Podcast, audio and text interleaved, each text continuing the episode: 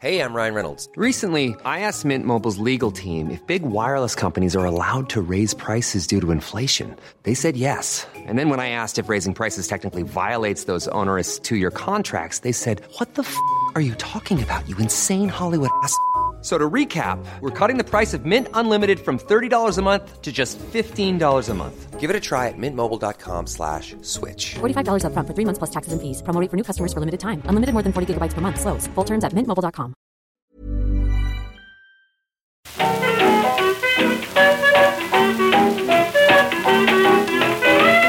Muy buenas, amigas y amigos. Bienvenidas, bienvenidos una semana más al podcast Reload, programa sobre videojuegos que hacemos desde anightgames.com. Lo hacemos esta semana con Juan Salas y con Víctor Martínez. ¿Qué tal? Hola Pep, ¿qué tal? ¿Qué tal? Hola. Pues estoy un poco nervioso. Mira lo que te voy a decir. Ojo. Porque no tenía yo muy claro de qué íbamos a hablar en el podcast Reload de esta semana. Porque es verdad que es como un paréntesis extraño entre el PlayStation Showcase que comentamos la semana pasada y todo lo que se viene en el Noe 3 la semana que viene. Pero claro, había hecho yo mal los cálculos.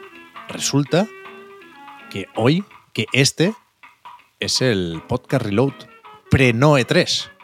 Es el de las predicciones. No me lo habíais dicho. Sí, sí, sí te lo habían. O sea, lo teníamos todos hecho, claro sí. menos tú. De hecho, sí. Claro, yo es que contaba con la semana que viene, pero siendo el jueves, que es cuando solemos grabar, es cuando estamos grabando hoy, 1 de junio. El, el Summer Game Fest, el jueves día 8, la semana que viene, claro, tiene más sentido esperar un día, grabar el viernes por la mañana y comentar ya todo lo que veamos en el evento presentado por Jeff Keighley.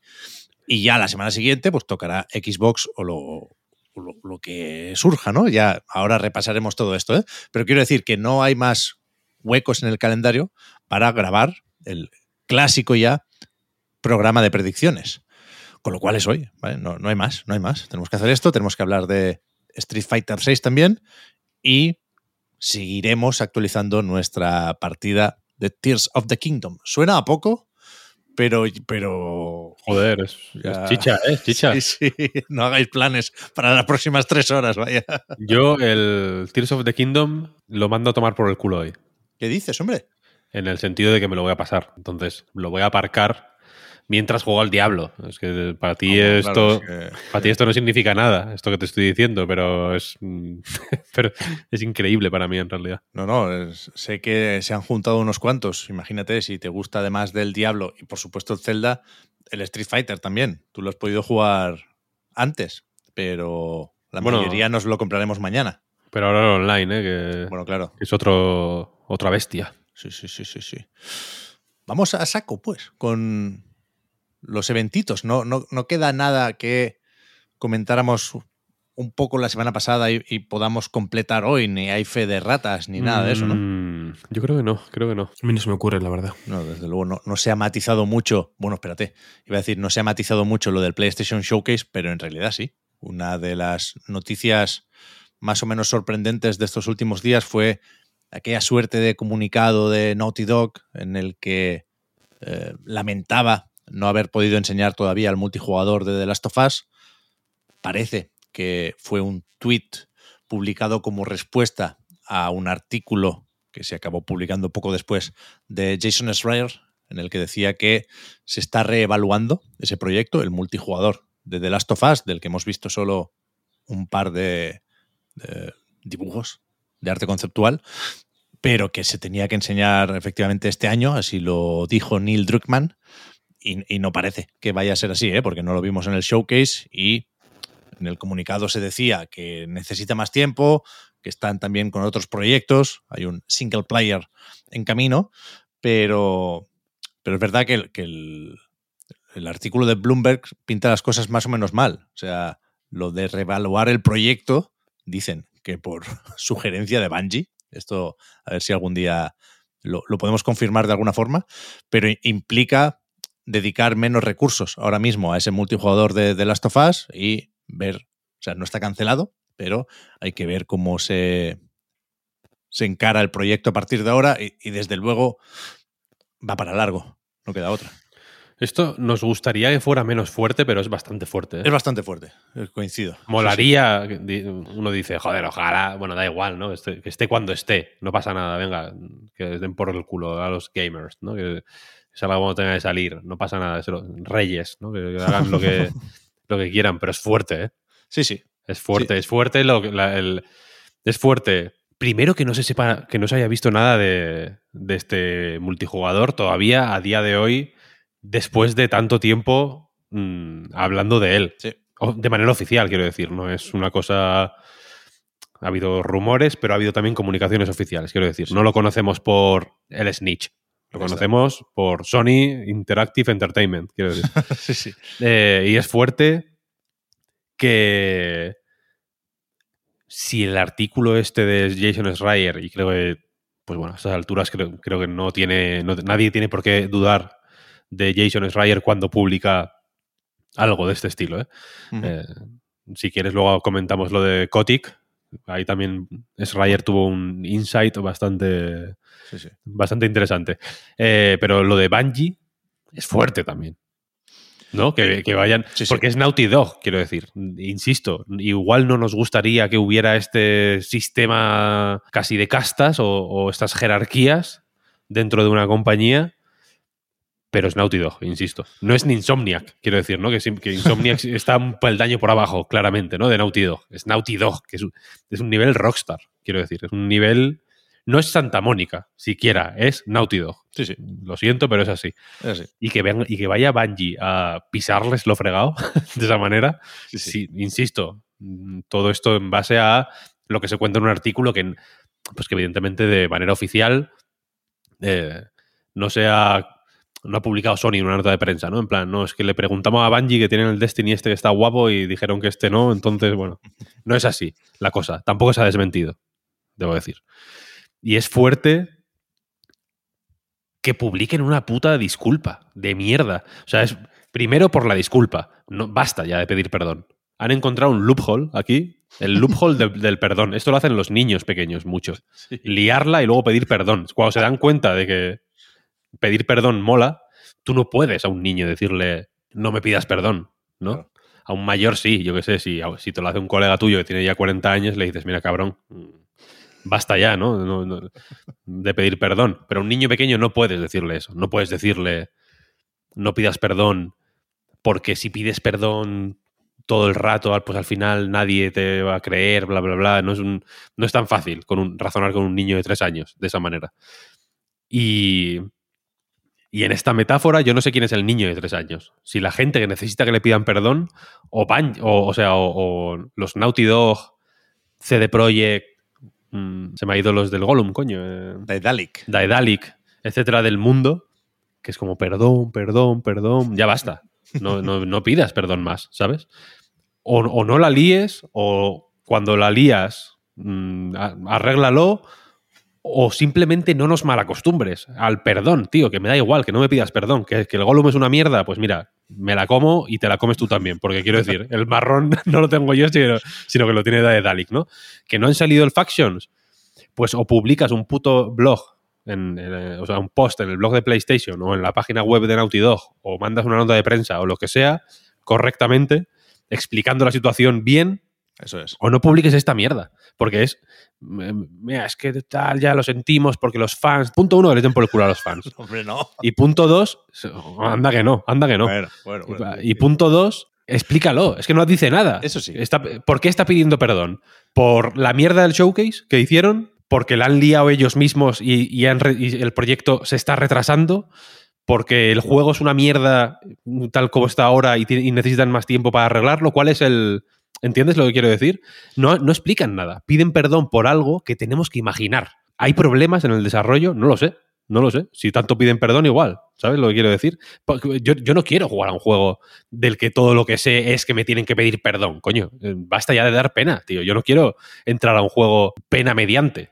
¿Sabes lo que quiero decir? Es como, yo, yo quiero buen rollo, quiero optimismo, vamos para adelante, ¿no? Como ciudadanos que de esto salimos, ¿no? No, Venimos a comernos del mundo. No ay, lo sé- ay, es que- es que lo siento, tal, no sé qué, es que estamos haciendo un juego single player, tal, ¿qué, qué quieres decirme? Sí, sí. Menos mal, ¿no? Eh, ya, ya pensaba que después del Factions, ya que los poníais, pues ibais a hacer un, un ¿sabes? Un Clash Royale. Para Bueno. móviles. Ahora que. ¿no? Ya que hemos cogido carrerilla, mira, no, que pasamos. Con Sully de joven, yo lo veo. Hostia, Pero- es de locos, o sea, es que es de locos. Lo más grave para mí de esta situación, que he intentado resumir en la medida de lo posible, es, es el comunicado este. Es Sí, como, sí, sí. Basta ya de pedir perdón, tío. No me pidas perdón. Habrá quien, quien, quien te diga, Víctor, y aquí vuelvo yo a poner la venda antes que la herida, habrá quien te diga que nos, nos, no están pidiendo perdón, porque no, no dicen, we are sorry. Pero como mínimo, mínimo, mínimo es una disculpa velada, ¿no? Por el tipo de mensaje que, que se publica así en, en Twitter. Yo creo que si leemos un poco entre líneas, evidentemente Joder. vemos ahí el, el- el perdón o la disculpa, ¿eh? Y ahí es, es dar, es dar excusas sobre algo que nadie le ha pedido explicaciones a Naughty Dog. claro. Nadie, nadie fue, yo creo, a Naughty Dog, oye, ¿y esto, ¿y esto qué pasó? No, no salió en Kotaku un artículo al día siguiente, en plan, hemos escrito a Naughty Dog a ver qué coño pasó con el Faction si no nos han respondido. No, no, no, no. Por fallo de cálculo o por lo que sea, se, se han inventado un problema, se han metido en un problema, ¿sabes? Que, que, que podían haber evitado sudando infinito, como hace Rockstar, quiero decir. Eh, Rockstar está en las mismas. ¿Sabes lo que quiero decir? El, el GTA 6 se enseña cuando nos salga de, los, de la punta de los cojones. Ellos se lo pueden permitir. Otros no, No, ¿sabes? pero- No, se, no se lo pueden permitir los miles de indies que tienen que, joder, que mendigar cada, cada puta wishlist en Steam que les pueden dar, tienen que currársela como si fuera, eh, ¿sabes? La obra del Escorial. No se lo pueden permitir los, los equipos medianos que sacan juegos que si venden 100 copias menos de las esperadas, se van todos a tomar por el culo. Esos no se lo pueden permitir. Naughty Dog, Naughty Dog, tío, puede permitirse hacer lo que quiera. Porque Sí, sí. van a vender, van a vender sus 20 millones, saquen lo que saquen, casi literalmente. Entonces, tío, no me vengas ahora con el perdón, lo siento, pero, Pero- es que no funciona así. Pero es verdad que no lo publican porque quieren, lo publican porque Jason Schreier les manda un correo y dice, oye, voy a publicar esto, ¿tenéis alguna declaración que hacer? Y le dijeron, no, no, no, no, no vamos a decir nada. Y se adelantan a ese artículo por aquello de intentar controlar el, mensaje. ¿Qué pasa? Que es incontrolable este mensaje en concreto, ¿no? Y, y yo estoy de acuerdo, Víctor, con lo que decías, y creo que lo más preocupante del asunto, y uso, eh, o sea, pienso bien lo de decir preocupante, porque es la palabra que utilicé para hablar de extraction shooters la semana pasada. eh, lo preocupante a mí me parece que Naughty Dog no pueda dirigir los juegos como servicio de PlayStation. Es decir, a mí me parece bien que Banshee les ayude a, los estudios de Sony. ¿eh? Ya se dijo, cuando PlayStation pagó nada más y nada menos que 3.600 millones de dólares americanos por el estudio de Destiny, ya se dijo que saben muy bien cómo funciona el juego como servicio, que sería un know-how incalculable para PlayStation Studios y es verdad que, que Bungie se mantiene como desarrolladora y editora más o menos alejada del resto, por eso Marathon sale para Xbox y Fair Games no, pero, pero lo de poder dar lecciones a Naughty Dog y retrasar juegos de Naughty Dog es, es bastante tocho, de ser verdad, quiero decir. Y, y lo que me preocupa es que cuando Sony empezó a hablar de su apuesta por los juegos como servicio, que no es una sorpresa, ¿eh? es verdad que es una apuesta que está por escrito desde hace ya unos cuantos años, pensamos, bueno, a ver si hacen algo nuevo, ¿no? Algo mejor, a poder ser. Queríamos confiar en la visión que pudiera aportar un estudio como Naughty Dog, que por lo poco que sabemos quería hacer con este multijugador algo más narrativo, ¿no? Podemos pensar en el potencial de las facciones del primer Last of Us si se añaden aquí recursos y tecnología a saco, pero si esto no tira, ¿quién va a liderar esa apuesta? Bungie, parece.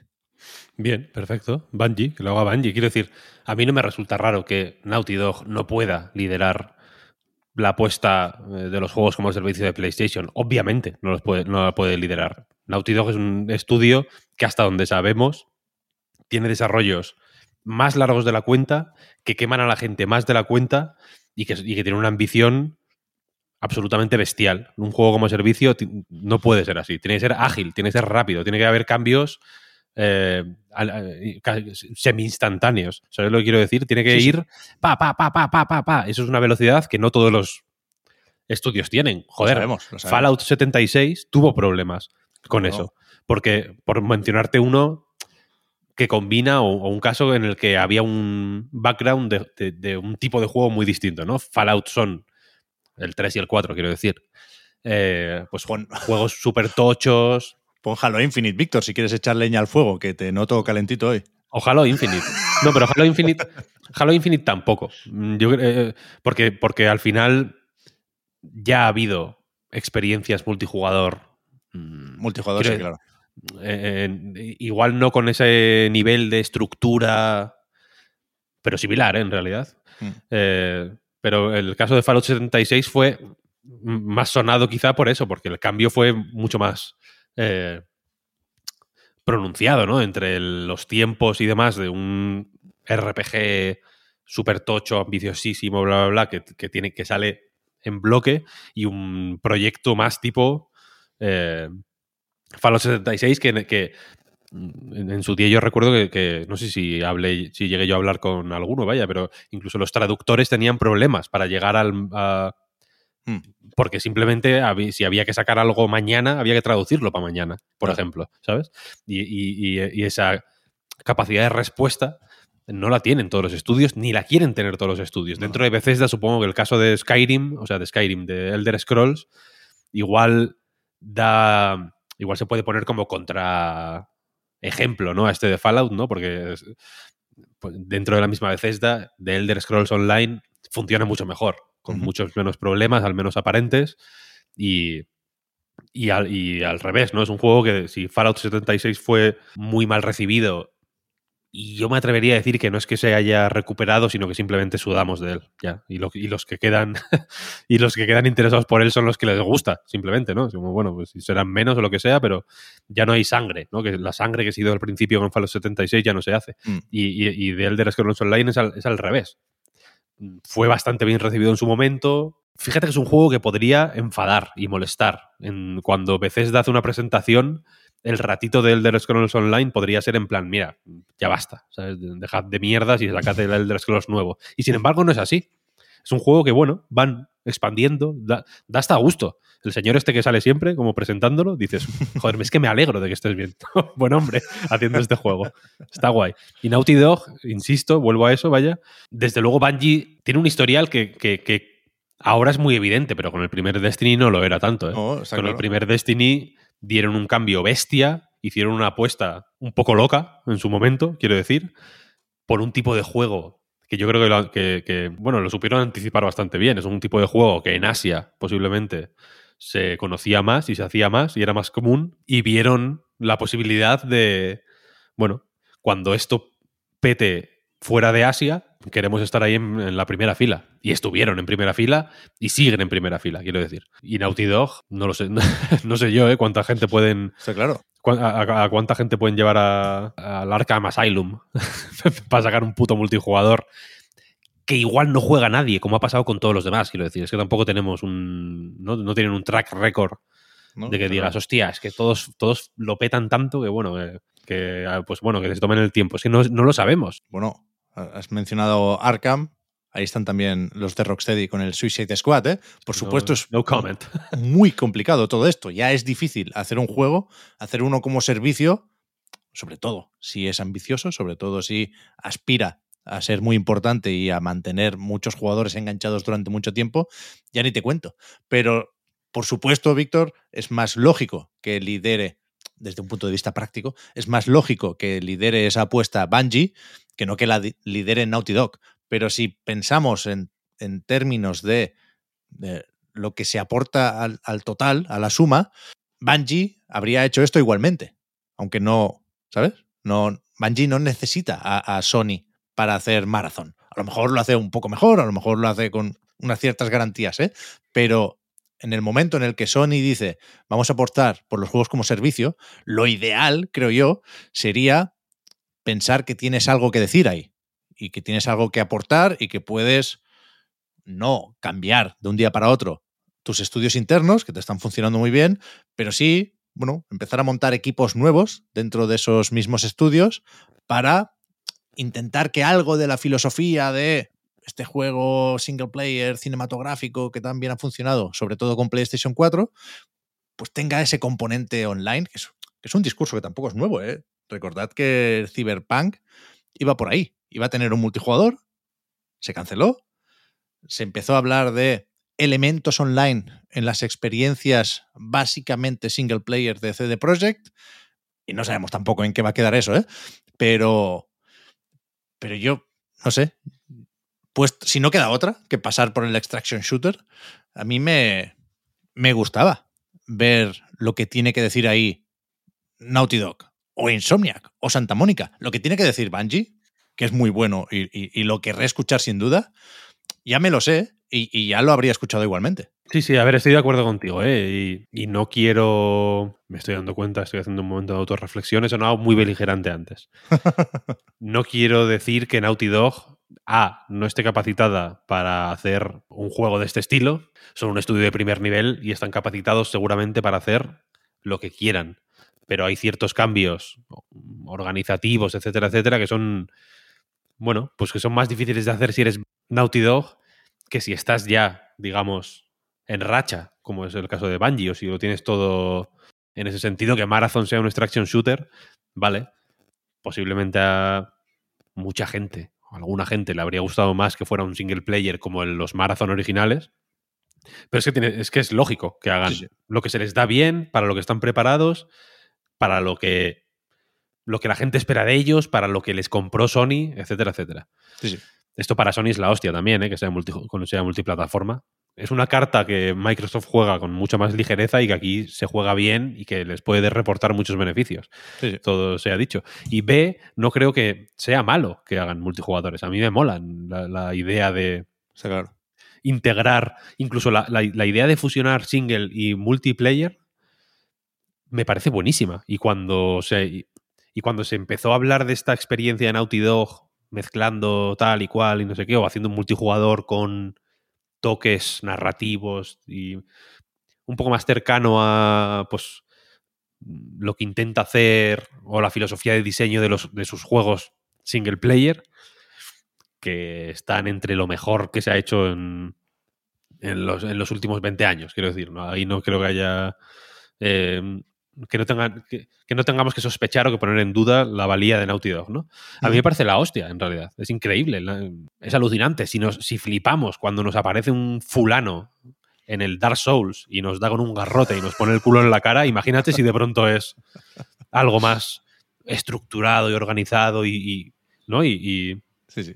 y, más, y más trabajado y donde sí que se puedan donde sí que puedan nacer narrativas emergentes yo me lo imagino de la complejidad y de la, y de la profundidad de las que se pueden dar en un MMO, por ejemplo, con, eh, con, la, con el toque y el peso y la densidad y el carácter que tiene un juego triple A de Naughty Dog, que es una cosa muy seria, es muy difícil, es hiperambicioso este proyecto, pero efectivamente si alguien lo tiene que hacer, pues bueno, mejor que sea Naughty Dog que Gearbox, por ejemplo. ¿Sabes bueno, lo que quiero decir? Entonces, sí, sí me parece guay que experimenten por ahí. Y por eso no me mola que, que, que, que, partamos de sabemos que hemos decepcionado, tal, no sé qué, no sé cuál. Que vale que no hayan pedido perdón, pero es un perdón, quiero decir. Porque sí, no, sí. tú no te pones en esa actitud si no. De hecho, es un perdón, es el peor tipo de perdón. Que es el perdón de, por si acaso, lo lanzas, Claro, y, claro. y, si alguien lo si alguien lo quiere recoger como un perdón, pues que se dé por perdonado. Si alguien lo quiere recoger como tal, que es una mierda de comunicado. Está claro. Para mí eso es la clave, Víctor, que es un, una disculpa que sirve para no tener que dar explicaciones. Que es algo que le gusta muy poco, por desgracia, a la industria del videojuego. Y aquí, joder, esto sería un, un cambio de chip importante, ¿eh? Y tenemos que hacerlo aquí también. Yo el primero.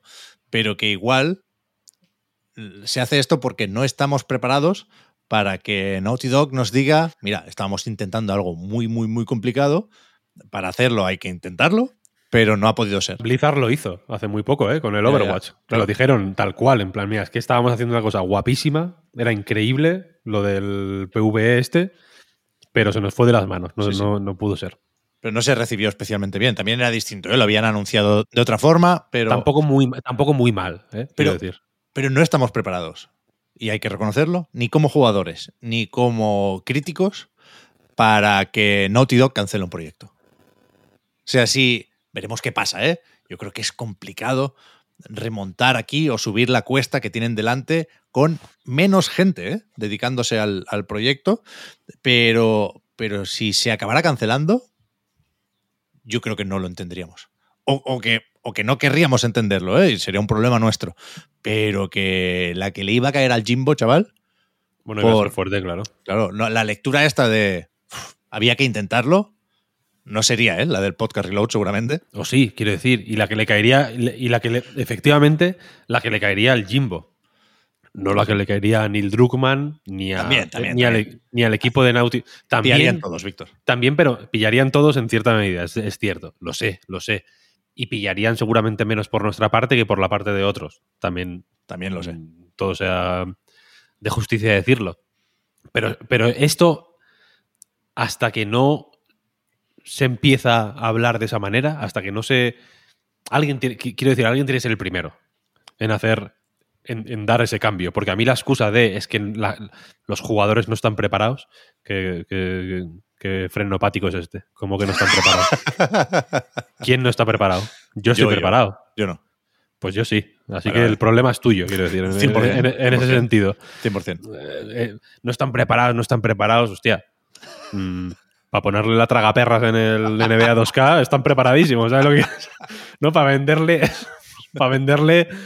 ¿No? Eh, eh, putas setas. Eh, en el Mario Kart del móvil están preparadísimos también. No me jodas, como que no están preparados. Creo que estamos preparados.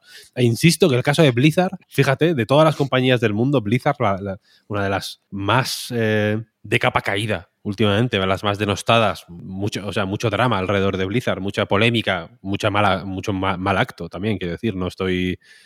No quiero, no quiero ponerme como Kotick, ¿no? Diciendo que les están hostigando sin, sin motivo. También, también las compañías son las que son, ¿no? Que, que tienen ahí al también de jefe. Pero Blizzard, ahí está. Con Overwatch han llevado una comunicación siempre súper abierta. En este, en este momento, que era el momento perfecto para replegarse, y en vez de decirlo de forma honesta y abierta, podrían haber hecho el tortugueo más, más grande de su vida, porque no está. Ya no está Kaplan ni nada, quiero decir. Es un momento perfecto. Overwatch 2 no tiene tantos focos encima. Es el momento No. perfecto para replegarse y decir, mira, eh, esto no sale. O para sacarlo de otra manera o para hacer cualquier mm, triquiñuela que no, que no fuera decir, mira, la hem- es que se nos fue, se nos fue. No, está claro, está claro. y lo hicieron, tío, y me parece una buena. Me parece una cosa digna de, de aplauso y un ejemplo, porque insisto, que podría haberse liado la de San Quintín y no se ha liado nada, en realidad. El Overwatch 2 sigue ahí, sigue para adelante, sigue igual. La gente que quería jugar al Overwatch 2 lo sigue jugando, la gente que no sigue ignorándolo. Aquí paz y después gloria. De verdad que no me parece para nada grave. Si Naughty Dog mm, sale y, y cuenta lo mismo con, sin lo de Bungie, supongo, lo mismo que contó Jason Ryan en el artículo de Bloomberg, Ya. yo creo que no habría pasado nada. O sea, sí, sí puedo imaginar cómo dentro de un tiempo veremos de una forma distinta el anuncio de el PvE de, de Overwatch 2. Estoy de acuerdo. Pero hmm, creo que Blizzard anunció eso sabiendo que en dos semanicas estaríamos todos encantados con el Diablo 4. La verdad es que no sé. eh, No, estoy dentro de la comunidad de Overwatch 2. ¿eh? Igual si está la gente más enfadada de lo que creemos, Víctor. Pero eh, había un cálculo ahí que era, vamos a anunciar esto poco antes de que empiece la remontada, gracias a Diablo 4, y en ese sentido, Naughty Dog ya soltó lo del single player, no, no por casualidad. Si se acaba cancelando el multijugador de, de Last of Us, espero que no, yo tengo muchas ganas, ¿eh? Me, me- me gustó mucho el de The Last of Us parte 1, iba a decir, el del original, parte 1 no tenía multijugador, y, y creo que hay un potencial tremendo aquí. Pero si lo cancelan, lo cancelarán poquito antes o poquito después de enseñarnos ese single player. ¿eh? Sí, claro. hay, que, hay que- claro. hay que preparar el terreno. Eso digo. A ver, tampoco, tampoco hay que ser tonto, quiero decir, tampoco tienes eso, que. por eso, por eso. Pero, pero eso es una. Eso, eso es pura habilidad básica Sí, retórica, sí, sí, quiero decir. es como, mira, la- macho, la lié. Lo Claro, siento claro. que la lié, se me fue de las manos el proyecto. Esto, esto es Naughty Dog en, ¿no? en, en conjunto hablando en primera persona como si fuera un, un fulano. Claro, lo, la lo lié, pero mira, que he estado haciendo esto también, que está quedando guapo. Ya por está. supuesto. Lo decía más por contextualizar lo de Blizzard que por contextualizar lo de Naughty Dog, que es nada, ¿eh? Un, un puñado de hipótesis y pensamientos. Claro, es que al final es lo que tiene todo esto, ¿no? Estamos en un eh, mar de incertidumbres y muchas cosas a las que asirnos y por eso es normal que vayamos, yo creo, de un, extremo a otro. Al final hablabais del el potencial tremendo que tiene que Naughty Dog haga un multijugador que sea un poco eh, diferencial, que haga que avance el género, eh, puedo estar de acuerdo, pero al no tener nada, al no haber visto nada, es normal que ante un mínimo eh, una mínima noticia, un comunicado simplemente que nos, nos hace de contrapeso justo hacia la dirección contraria, veamos, oye, igual sale mal, igual lo cancelan, igual todo es un fracaso. Puedo entender, además con una empresa así, que, que nos puede mover tanto, que vayamos sin saber muy bien hacia dónde, en cuanto a va a ser genial o va a ser horrible, porque no tenemos nada eh, a lo que agarrarnos. Por eso el caso de, de Blizzard que decía Víctor, creo que puede servir como, como ejemplo de, oye, igual cuando pase esto, si es que pasa, si es que pasa peor y se cancela, pues va a tener una repercusión importante, pero luego, bueno, pasará, llegará un, un juego distinto y quizá queda un poco en el olvido, ¿no? Pero es normal, entiendo, que ante la falta de información y, y sobre todo el, eso, el, el no saber qué pasará, que nos imaginemos distintos escenarios y según el día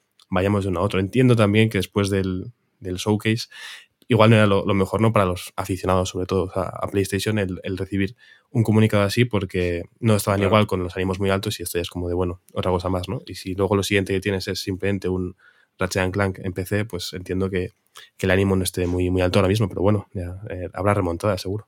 26 de julio, eh, cuidado que está muy bien el drift aparte. Mm. Si, Sí, sí. si vais bien de GPU, yo, yo me lo miraría. Pero es verdad eso, Juan. Y, y creo que se está hablando poco de un detalle que es fácil de entender, pero que ahí está, ¿eh? Que en esas presentaciones de, de Sony, la, última fue justo antes del showcase, ¿eh? ese PDF en el que Jim Ryan contaba cómo están las sus- suscripciones del Plus, cómo crecen todas las métricas y tal. Eh, este año no se especificaba cuántos juegos como servicio van a salir cada año. Se habla de el reparto de los recursos y las nuevas franquicias y tal y cual. Pero me, me parece razonable recordar que el año pasado sí se detalló el plan de lanzamientos. Y de esos juegos como servicio deberían haber salido ya dos, ¿eh? Y no ha salido ninguno. Quiero decir que, que el, contratiempo o, o los problemillas, insisto, perfectamente comprensibles, no están solo en nuestras cabezas. O sea, hay aquí mínimo un par de retrasos y yo creo, yo creo que el multijugador de The Last of Us no solo tendríamos que haberlo visto ya, si las cosas hubieran sido como esperaban en Sony Interactive Entertainment, sino que deberíamos tenerlo ya. Puede ser. Pero bueno, puede ser. lo de sí. PlayStation, yo creo que está aparcado. Veremos el próximo State of Play. Hay rumores de otro showcase en septiembre. A mí me cuesta mucho creerlo, pero me hace mucha gracia porque es como ir a recuperación, ¿no? Han, han suspendido el showcase. Tienen, que, tienen que recuperarlo en septiembre. Esa broma me, me la apunto por si acaso. Pero eh, hay que ver qué nos cuentan en el NOE 3 el resto de compañías y de editoras. ¿Cómo lo hacemos esto? Vamos por orden, sí, ¿no? Yo no sé, te lo confieso aquí y ahora, no sé ningún horario. Sé que el Summer Game Fest es el 8, Ahí está. pero no sé ni a qué hora es. Entonces, mm, me, me- me lanzo a tus brazos. Espero que me recojas con, dulzura y con suavidad y que me informes de, de los horarios, porque no lo sé. Vale, aquí hay varias cosas. Eventos hay muchos, muchísimos. Está feo que lo diga, pero yo creo que demasiados. ¿Qué pasa? Que algunos están dentro del Summer Game Fest, están medio apadrinados por Jeff Keighley, otros no. Aquí hay que tomar la decisión de si uno quiere filtrar o no. Podemos empezar con los importantes o podemos empezar con los que van antes. Yo creo que es más justo o, nos quitamos de problemas si vamos en orden. Quiero decir, igual me he saltado alguno. Podemos pensar si el Wholesome Direct lo metemos o no. Vale, va, sí, para adentro. El PC Gaming Show, bueno, ya ahora lo hablamos. Pero, pero, pero yo creo que está más o menos claro cuáles son los importantes y ahí nos vamos a detener, pero sí, bueno, sí merece la pena, hombre, hacer un, repaso más o menos generoso, en tanto que extensivo, de lo que se nos viene a partir de el día 7. Yo creo que es el, el primero, es verdad que hoy, insisto, 1 de junio está el Meta Quest Showcase, pero para cuando se publique esto ya habremos visto las Oculus Quest 3. No sé si sabremos cuánto valen, no sé si habrá algún juego por ahí que justifique el comprar el cacharro de Meta o de Facebook, pero esa queda fuera. Lo primero que tengo apuntado es el Guerrilla Collective Online Showcase. Esta gente tiene evento presencial también en Los Ángeles. Yo cuando me metí en la web del Guerrilla Collective por primera vez, vi que ponía del 7 de junio al 13 de junio. Y pensé, agárralo bien, brother. Ya empezamos mal. Porque me suena que algún año no sé si en 2022 o 2021, hicieron dos Guerrilla Collective. Sí, ¿Os acordáis? Sí, sí, sí. sí, sí. sí lo, lo, lo, partieron y, y, fue aquello, bueno, demasiado. Yo creo que este año solo hay un evento. Y es el día 7 de junio, que es miércoles, ¿no? Eso, el día miércoles de la semana. 7 a las 6 de la tarde. Ahí está. Merci, Juan. No sé cómo de importante es esto, no sé si nos lo podemos tomar como un calentamiento, ¿no? Unos estiramientos antes de empezar con el ejercicio fuerte. En la página web, insisto, del Guerrilla Collective hay una serie de juegos, ahora mismo son 52, no sé si hay sitio para incorporaciones de última hora, pero no los conozco mucho. Son indies que no solemos tener en mente, la mayoría, creo, pero al final tiene esto algo también de festival de demos, ¿no? Lo primero que destacan, de hecho, del Guerrilla Collective es que tendrán una página en Steam con todo o casi todo lo que se enseña en el evento y deberíamos esperar muchas demos, las que se acaben probando también en el, en el local que van a pillar en Los Ángeles, ¿eh? Pero yo voy con esa expectativa, vaya, probar un par de demos y, y, no mucho más. Mm, estaba, estaba, buscando porque me suena que en el Guerrilla Collective o el año pasado o hace dos se anunciaron unos cuantos unos cuantos interesantes, ¿eh? ¿Sí? Deja, déjame decirte, o se, o se vieron unos cuantos interesantes. Estoy mirando aquí la lista de los que se muestran. O sea, de los que ya hay confirmados, que efectivamente son 33 de 52, ¿no? Parece. Hay dos páginas, hay dos páginas. O sea, el, el contador funciona mal, pero yo los he mm. contado a mano y, y, entre la primera y la segunda página están esos 52. ¿sí? Hay uno que se llama Xenotilt, que parece la secuela de.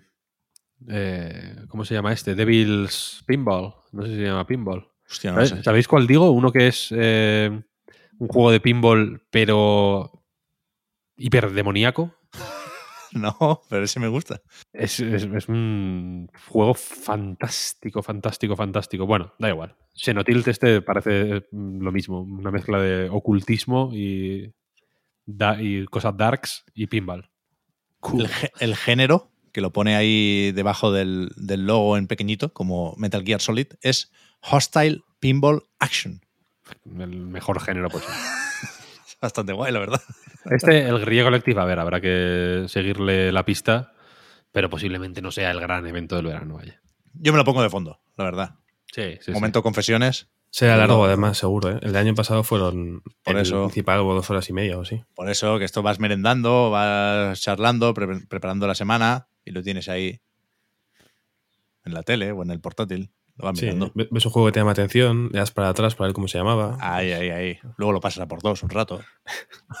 Creo que se va a llevar mucho el, el por dos de YouTube este año. ¿eh? La, la, la, tende la tendencia. sí, sí. Por viene, dos. viene fuerte, viene fuerte, viene fuerte. Pero después de esto decía lo del calentamiento fuera coñas, porque ya el día siguiente hay que, hay que comer y desayunar bien, ¿eh? Porque el jueves 8 de junio a las 9 de la noche, creo que no nos podemos quejar de la hora, buena hora, es el Summer Game Fest. Está ahí Jeff Keighley con, no sabemos muy bien qué, irá soltando más pistas durante los días que quedan hasta el próximo jueves, ¿eh? Pero si no me he perdido nada, confirmados están el Mortal Kombat 1 y Alan Wake 2, que ya vimos en el PlayStation Showcase y ya comentamos que tiene muy buena pinta, y que aquí vendrá con gameplay. O sea, no será un tráiler intercalando cinemáticas y disparos, sino un, cachito de gameplay, suponemos. Y no sé si subirá Sam Lake a contar cositas. O sea, en, en el artículo barra entrevista, que no sé si llegamos a mencionar la semana pasada o en alguna recarga activa o qué, pero en, en la página de Epic Games, por alguna razón, desde hace unos años hablan Jeff Keighley antes del Summer Game Fest o de alguna presentación en la que suponemos que tendrá presencia algún juego de Epic. Alan Wake 2, recordemos, es un juego editado por Epic Games, solo en formato digital, sin vergüenzas. Pero que, que en ese artículo Jeff Keighley decía dos cosas, creo yo, relevantes a nivel de expectativas. Que habrá tres o cuatro juegos interesantes o algo así, decía. Lo entendemos como anuncios importantes, ¿no? Titulares, world premiers de los que se comentan a la mañana siguiente. Y que, a diferencia de los Game Awards, como aquí no hay que dar premios, habrá más espacio para que los desarrolladores suban al escenario a contar su juego. Que, ya lo vimos en ediciones anteriores, ¿eh? el año pasado, por ejemplo, ¿quién estaría? Glenn Scofield, creo que habló un rato del Calisto Protocol ahí, Sí, sí. ¿no?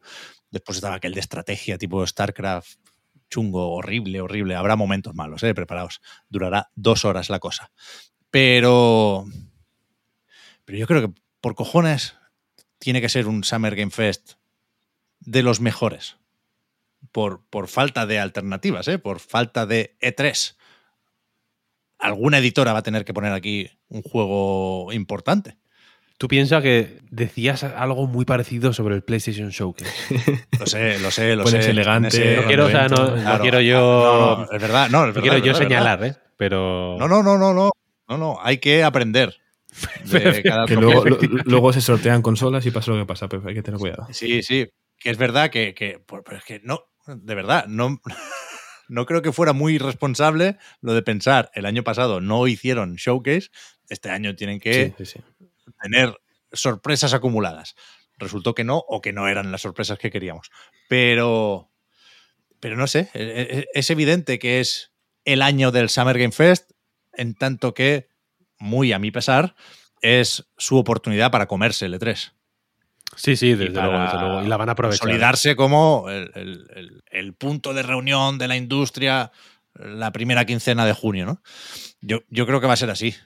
Hombre, ya, Yo creo que va a ser así. poco que Geoff Keighley sea listo, y spoiler lo es, un rato largo además, eh, querrá aprovecharlo, evidentemente. Ha ido poquito a poco haciendo sus movimientos, vaya, pero este año es el que es. Efectivamente es importante.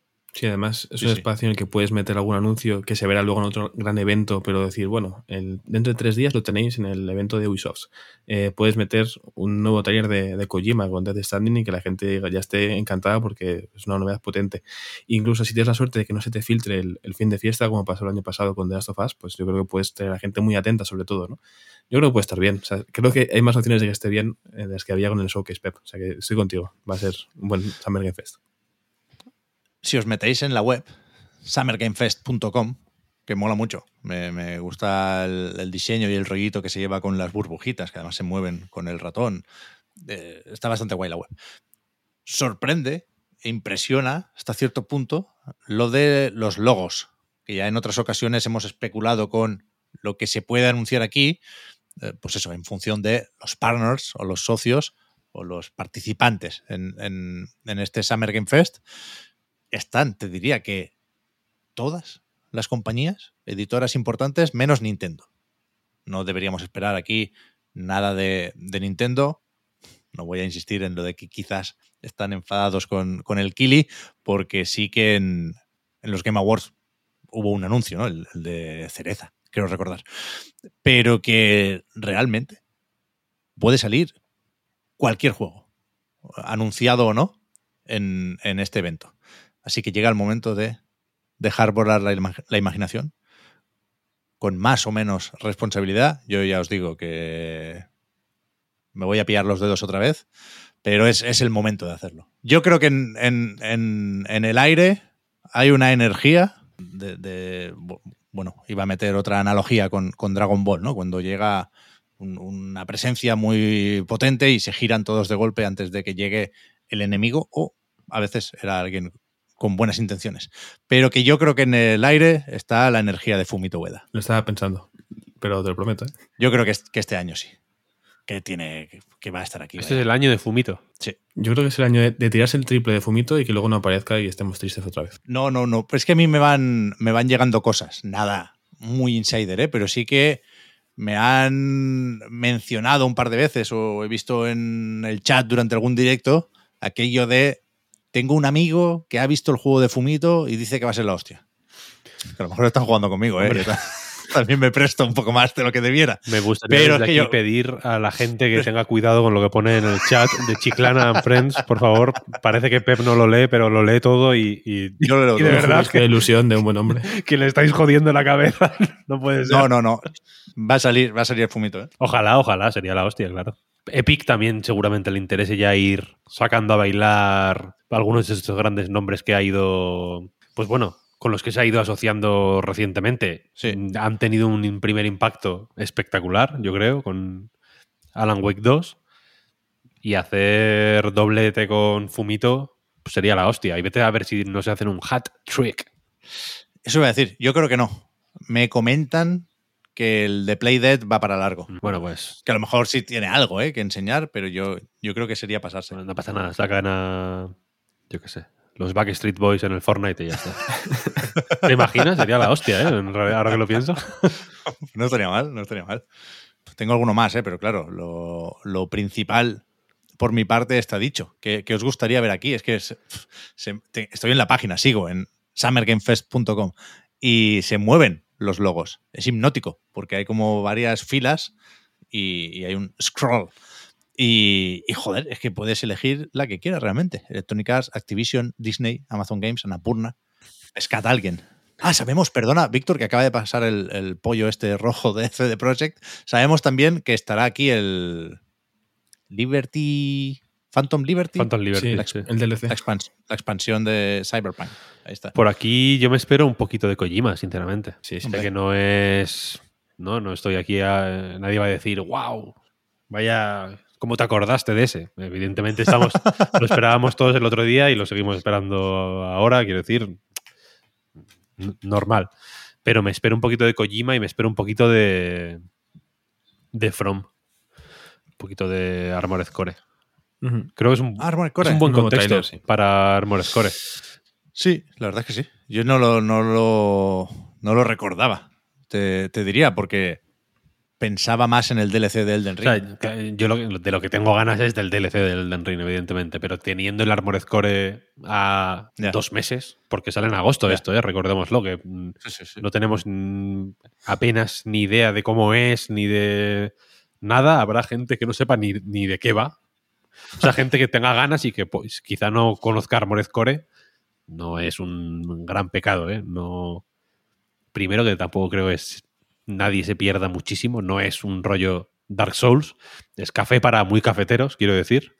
Y segundo, porque es que no hemos visto nada, en realidad. Es un- hemos visto cuatro mierdas bien vistas.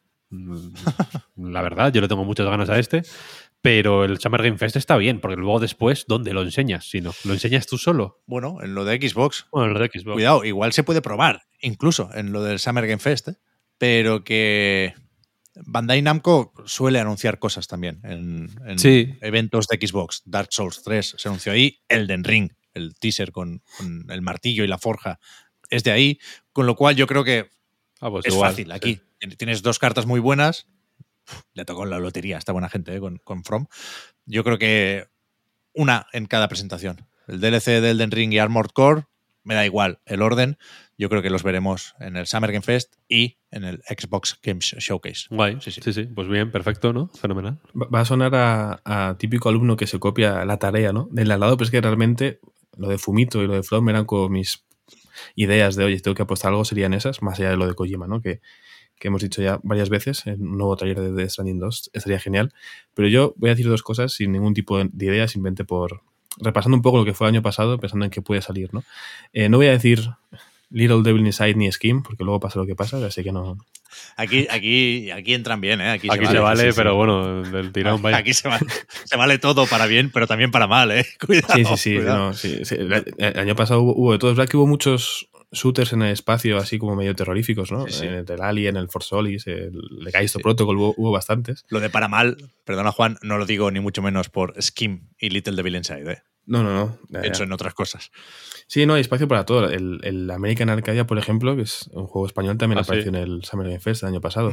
Habrá alguno que repita también, sabrá de todo. El, el High Water, que lo- yo lo analicé en, en la web, estuvo también. Es decir, que al final hay espacio para soñar, ¿no? Entonces, por tirarme un triple distinto, que dudo que suceda, pero ojalá, eh, a mí me gustaría ver dos cosas. Eh, lo que están haciendo en el estudio de Kumi Nakamura, insisto, con Unseen, y aunque me dijisteis que no, que no me flipara, pero algo de Kingdom Hearts aquí de repente. Mm, a ver, ¿está el logo de Square Enix? Y Disney está por ahí también, están todos. Creo que no está Square Enix, ¿eh? Pues bien, No, localizas Square Enix. Sí, sí está, sí está Square Enix, perdón. Sí, sí, sí, en la de abajo, en la de abajo, en la Sí, fila de son, abajo. son muchas, son muchas. Entre Smilegate y Steam. Steam, ¿eh? ¿Qué puede hacer Steam aquí? Ah, bueno, es verdad, tiene demos. Es partner porque ponen demos, es verdad. ¿Qué más, Pep? Cuéntanos algo. Ábrenos los ojos. Yo sí veo el logo de Capcom, no, no puedo ignorarlo. No creo que aprovechen para anunciar Street Fighter 6. Bueno, igual sí, ¿no? Habrá salido ya, pero momento teletienda puede, puede colar bien. Pragmata. Yo tengo ganas de ver el Pragmata, sí. Creo que es más de evento de Sony que de Summer Game Fest, por lo poquito que sabemos. Pero no, no creo que tenga mucho más. Capcom, mira, veo aquí también que van pasando los logros, es muy gracioso. Estoy como pescando patitos, ¿sabes? Como los niños en, en la feria. Está el logo del Arian, que no, Baldur's Gate 3 no es mi tipo de juego, pero, pero me sabe mal tener la sensación de que se está desinflando mucho con lo estirado del acceso anticipado, ¿no? El Baldur's Gate 3 sí, sí, yo creo que está. mm, Bueno, no voy a decir de capa caída, pero también creo que ellos mismos frenaron un poco. ¿eh? Está muy Siguen- escondido, sí. Siguen, hicieron mucho más ruido al principio, han seguido actualizándolo. ¿eh? Es-. Yo jugué bastante cuando empezó el acceso anticipado y es el típico que he mantenido ahí en el disco duro, aunque ocupa la de Dios, el cabrón. Tiene ahí no sé qué, el- no sé qué, no sé qué le han dado de comer. Pero lo tengo ahí porque me gusta como ver que se va actualizando. Y cada X tiempo, como, como hostia, pues. Ahora muchas veces son hotfixes, digamos.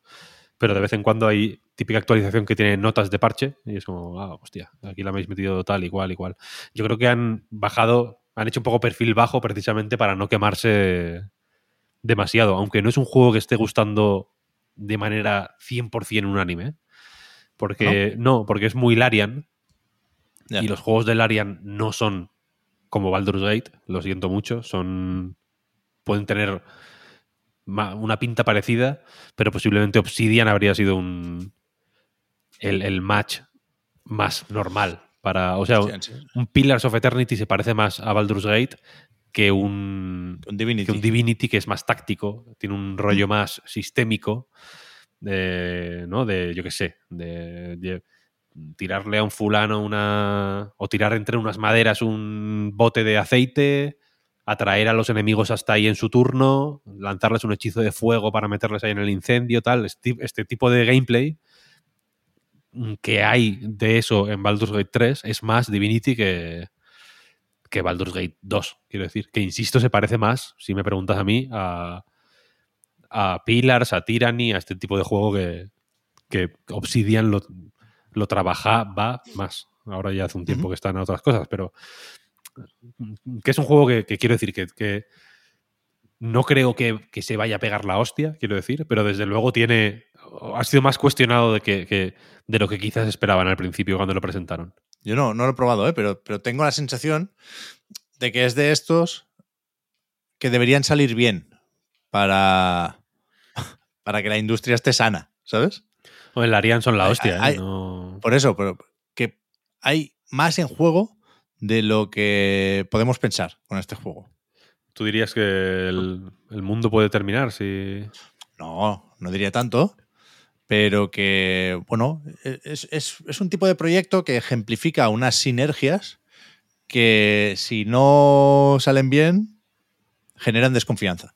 O sea, que si, si sale mal al final, salen perdiendo los fans de Baldur's Gate y, y los fans de Divinity. O sea, es un 2 por 1 aquí. Bueno, y, y que Por, co- por cojones tenemos que ponernos de acuerdo, ¿sabes? y que sienta un precedente que puede ser utilizado para echar abajo. Eso es. No que sea como, oye, ¿y si hacemos esto? Ah, es que mira, este, estos ya hicieron esto y no salió bien, ¿no? Entonces, Eh, Esa es la idea que tenía en la cabeza, ¿eh? pero como no le encuentro una traducción, me sabía mal decirlo en inglés. Pero la, la idea esta del match made in heaven, que, que gusta mucho decirlo cuando se juntan una franquicia y una desarrolladora que parece que tengan que casar bien, no está en su mejor momento. La idea del match No. made in heaven. no, no.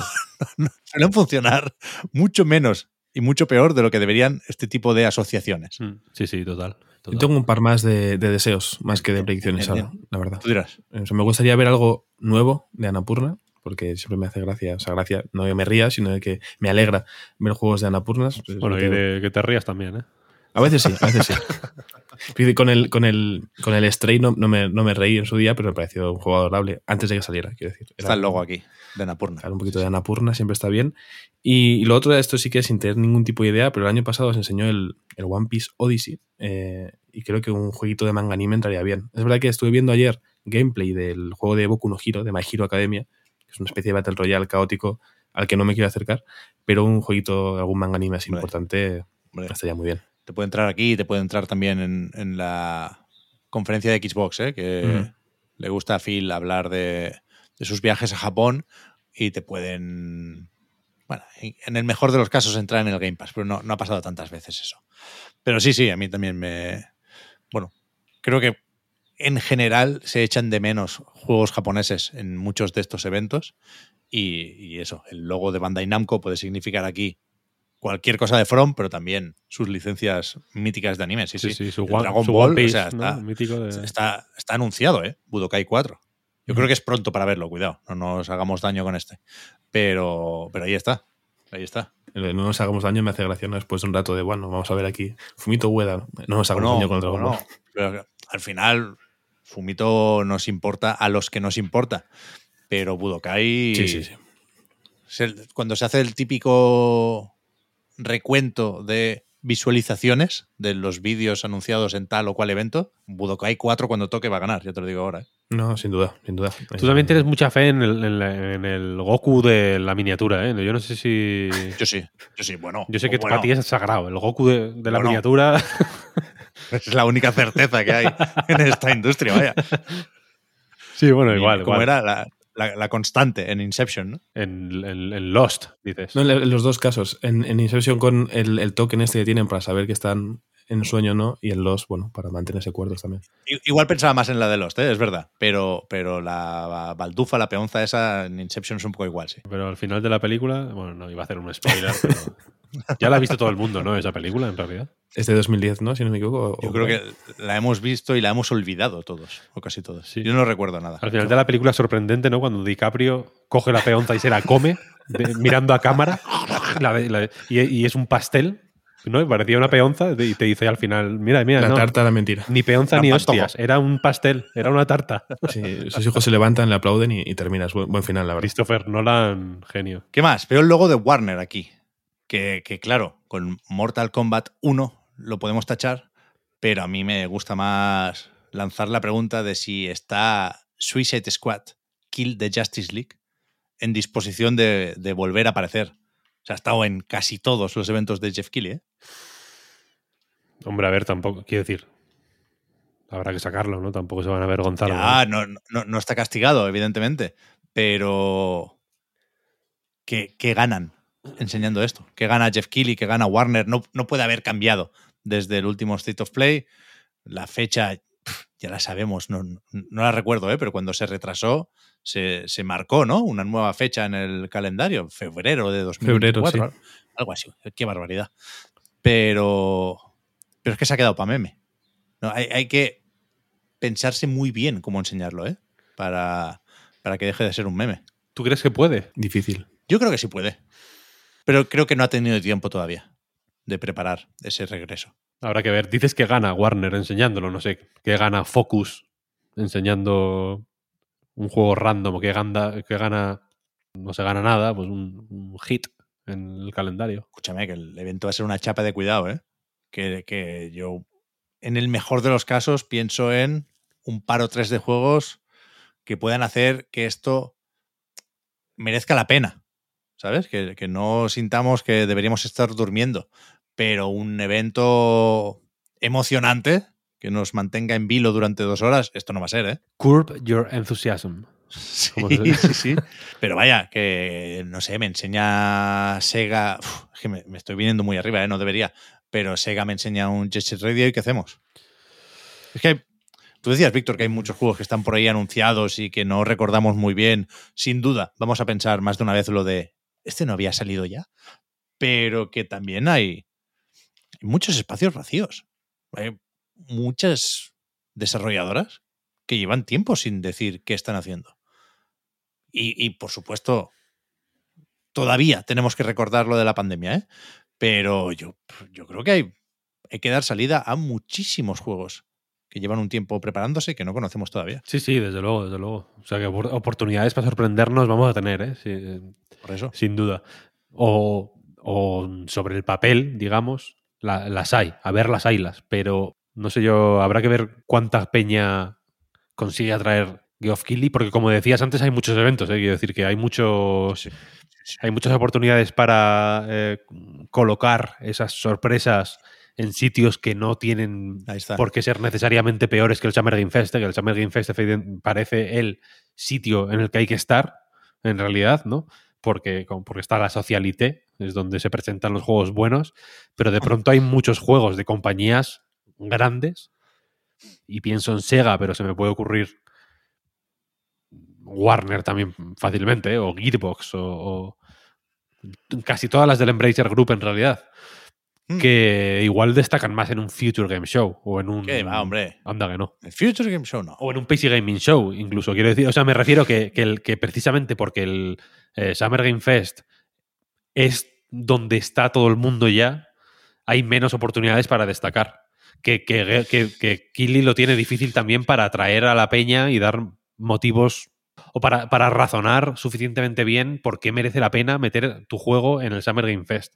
Realmente. ¿no? Y, y si va a salir el Death Stranding 2, vas a estar siempre por debajo, quiero decir, del Death Stranding 2. No, no puedes.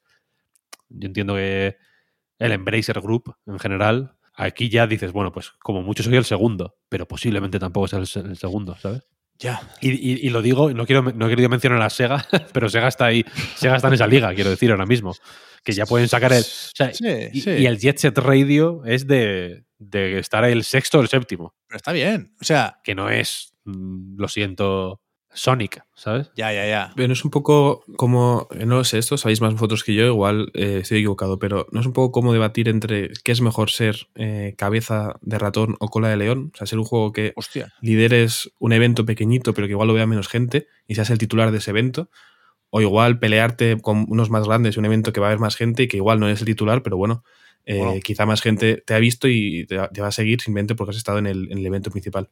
Pero claro, esto es también trabajo de una editora ¿eh? desde hace mucho tiempo. No creo que haya una respuesta para todo, pero yo sí me, me, me parece que, hostia, por supuesto, podemos pensar en algún caso de juego que tape a todos los demás. No, no sé quién hay ahora en disposición de hacer esto. No, no, no creo que Silksong llegue ahí, no creo que ni siquiera Starfield en los eventos de este año, ¿no? Que puede hacer eso porque tiene el suyo aparte, pero que, que es verdad que habrá necesariamente tres o cuatro titulares en el Summer Game Fest, pero yo creo que todavía en los eventos de Jeff Keighley el requisito para destacar es estar por encima de la media. Creo que el- marcan límites algunos juegos por arriba, pero también marcan límites muchos juegos por debajo. Y cuando estás, cuando, cuando, el, cuando el evento entra en el momento denso y pesado, cualquier juego medio apañado, que tengas la sensación de que está haciendo recuperar el ritmo de la presentación, con ese te quedas, ¿eh? Yo creo que, se, que, que merece la pena Sí, intentarlo vaya, todavía en un, en un evento así. O también te dejas, o también te metes en una espiral negativa que igual se te come si no lo controlas Sí, bien. O sea, quiero decir, Sí. Entiendo lo que quieres decir, ¿eh? Y, y no- y tampoco te digo que de pronto a Sega solo le quede enseñar sus juegos en el Wholesome Direct. No me refiero a eso. Bueno, Pero que, tamp- que tampoco me parecía una locura. Pero que con, este- Wow. que- que con esta agenda de eventos, que efectivamente está muy petada, y el año pasado yo creo que éramos todavía inocentes, ¿no? Pero fue un caso inocencia interrumpida el año pasado cuando nos dimos cuenta de que es una mierda y que es agotador y que el día, Claro, claro. y que el día tenemos eventos hasta el día 13 y el día 10 estamos ya con la lengua afuera, en plan, mira, Sí, sí. stop the rock, ¿sabes? Entonces este año yo creo que ya vamos con la ya vamos con el escudo para arriba, para empezar, y estamos cansados preventivamente, cansancio preventivo. Está claro. El año pasado no sé si hubo evento propio de Sega. Hubo un evento digital de Sonic. Yo recuerdo ese formato, pero creo que no tuvo continuidad. No sé si estamos ya listos para la secuela de Frontiers, ¿eh? pero, pero hay que tener en cuenta aquí no solo los PC Gaming Shows de la vida, sino los eventos propios. O sea, lo- para mí lo malo y lo bueno también de el E3 del año pasado, o del no E3 del año pasado, es que, que acabamos sacando la conclusión de que hay que ver todos los eventos. Mm. Porque pasaron las conferencias en principio importantes y estábamos más o menos decepcionados. Y el último día, Final Fantasy VII Rebirth en un Square Enix Presents del que no esperábamos nada. O no, no era ni Square Enix Presents, cuidado. Era una celebración de no sé qué aniversario de Final Fantasy. Y, y salió ahí el remake de Crazy Score y el- la segunda parte del remake de Final Fantasy VII. Y después en, en lo de Capcom, que tampoco esperábamos mucho, que también era una celebración del décimo aniversario, creo recordar, de Dragon's Dogma, pues ahí salió Dragon's Dogma 2. O sea, dos anuncios importantísimos del año pasado salieron sobre la bocina y en eventos propios. Este año en principio no hay mucho anunciado de eso. No sé si todavía se puede apuntar a alguien, pero yo creo que con el Devolver Digital se, se llenan, como decías, Víctor, todos los huecos. Pero no sé, veo que no hay Konami por aquí. El logo de Konami no está. De nuevo, esas enemistades. Pero no sé, no, sé- no sé qué mucho más. No sé si podemos sacarle. Un eventito para Netflix, que haya un Point P, pero nuevo. Así un juego que parece que no y luego sea eh, sorprendente, puede entrar. Puede ser, puede ser. No recordaba esa faceta de fanboy de Netflix. Cada día más fuerte. que mencionarlo. Ahora está Raf Grassetti también por ahí, ¿eh? Sí, esta mañana lo hemos comentado en la, o esta mañana, en la recarga activa. Cuando escuché esto la gente ya fue hace unas mañanas. Pero eso, yo, yo creo que el, que el Summer Game Fest puede pasar cualquier cosa. A mí me apetece ser un poco, un poco solo. De verdad que no pasa nada si después no veo a Fumito, pero un poco optimista. Porque es que no, no queda mucho más. No queda mucho más. Eh, me parece buena postura el optimismo. Yo eh, estaba pensando ahora ya por, por terminar mi aportación al Summer Game Fest, que el Endless Dungeon todavía no ha salido y es un juego que le gusta mucho mostrar a Geoff y está editado por Sega. Así que si sale algo de Sega va a ser Se, el Endless se Dungeon. retrasó hace poco, ¿no? En principio sale en octubre, según su página de Steam. Pues ahí está, ahí está. Sí puede salir. Tiene una beta por ahí pendiente, me parece también. Tengo ganas de, de probarlo. Pero eso va, que quedan todavía unos cuantos eventos. No creo que permitan tanta especulación, pero después, justo después, no, no, no creo que haga falta ni cambiar de canal. Viene el Day of the Depths. Estamos todavía en el día 8, el jueves. Serán ya las 11 de la noche. Aquí está Tim Schafer presentando unos cuantos indies que suelen estar muy bien elegidos. Buah, este suele ser bastante mejor que el Summer Game Fest. Bastante mejor. Hay que quedarse. Yo creo que claramente hay que quedarse. No tengo ni idea. Creo que no se ha dicho mucho sobre qué desarrolladores independientes están invitados, pero tampoco lo voy a mirar porque gusta sorprender. Yo recuerdo, no sé, no lo recuerdo tanto porque no sé qué año fue. Igual 2021. Después de un Summer Game Fest muy malo, muy, muy malo, que salió el juego de la mosca. El año pasado. el año pasado. ¿os acordáis? Ah. ¿Ahí fue el año pasado? No, Time flies. mínimo. Abrieron con ese juego, ¿no? Si no fue el año pasado. Fue- no, no, fue el año pasado, 2022. Yo creo que fue el año pasado, sí. Time ¿En flies. serio? Sí, sí. Normalmente se comete un error con estos eventos.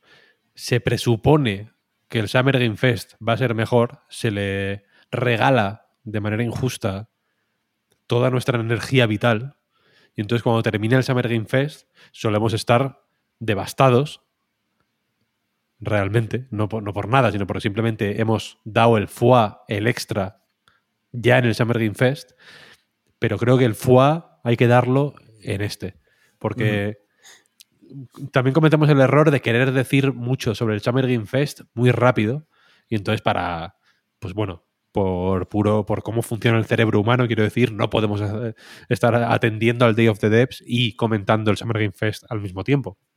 Mm. Pero merece la pena prestarle atención. un poquito. Sí, porque sí. efectivamente el año pasado fue muy bueno. Y, to- y todas las. Todas las. Incluso. Tampoco hay que elegir ganadores o perdedores aquí, quiero decir. Pero como complemento al Summer Game Fest, todas las ausencias, todos los. mm, las debilidades, todo lo que se echó en falta en el Summer Game Fest, yo creo, estaba aquí. ¿Sabes? Sí, sí. Entonces, pues bueno, para tener. O sea, quiero decir que es como salir del restaurante sintiendo que te han timado con la comida porque te has dejado el segundo plato sin querer. Se te olvidó. Como, hostia, Sí, sí, sí. vaya mierda de menú del día, ¿no? Una puta ensalada. ¿Qué es esto? Coño, pero es que te dejaste el segundo, tío. Ahí estaba, ahí estaba. Lo único que te fuiste muy rápido, ¿sabes? Es una comparativa ideal porque este es el segundo y luego el postre será lo de, lo de Devolver. Pero estoy de acuerdo con, lo que dices, eh, Víctor, porque además el año pasado, si no me equivoco, como fue tan a continuación, yo creo que muchos en distintos medios estábamos viéndolo y pensando en qué comentar de este Summer Game Fest y de repente llegó el Time Flies y nos quedamos todos prendados, ¿no? Como diciendo, Sí, sí, sí, y esta maravilla. Yo creo que está en directo en, en Edad Morada, que no hacemos muchos, pero ese día lo hicimos y nos quedamos prendados. Aparte, he estado repasando un poco para comprobar que fue el año pasado, que efectivamente fue así, y es que se vio un poco de Planet of Lana, el, el terrorífico Chuchu Charles este, que es un juego de tren Oh, es verdad. de- del horror, que es fantástico, pero terrorífico. El Ariel to the Left, que a mí me, me gustó bastante en su, en su día. El Skim, eso por Oscar, también se vio el, el How to Say Goodbye, que ya salió, un juego de puzzles, el Nayat, que es este como perspectiva cenital que va así como nadando. Juegos en general muy, interesantes. Buenísimos todos. O sea, es, Sí, es- sí.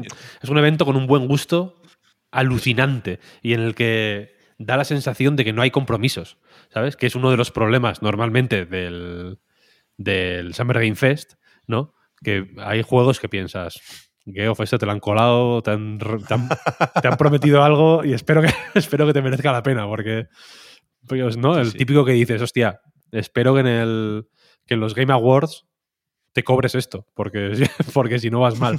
Y en este da la sensación de que son juegos, de que hay una curación, digamos, ¿no? De que hay, Sí, de que está eh, Double Fine, todo el, todo el puto estudio, buscando juegos guapísimos para meterlos. Y es una. Claro, claro. Y por eso creo que queda un evento súper compacto, muy interesante, no sé. Muy guay.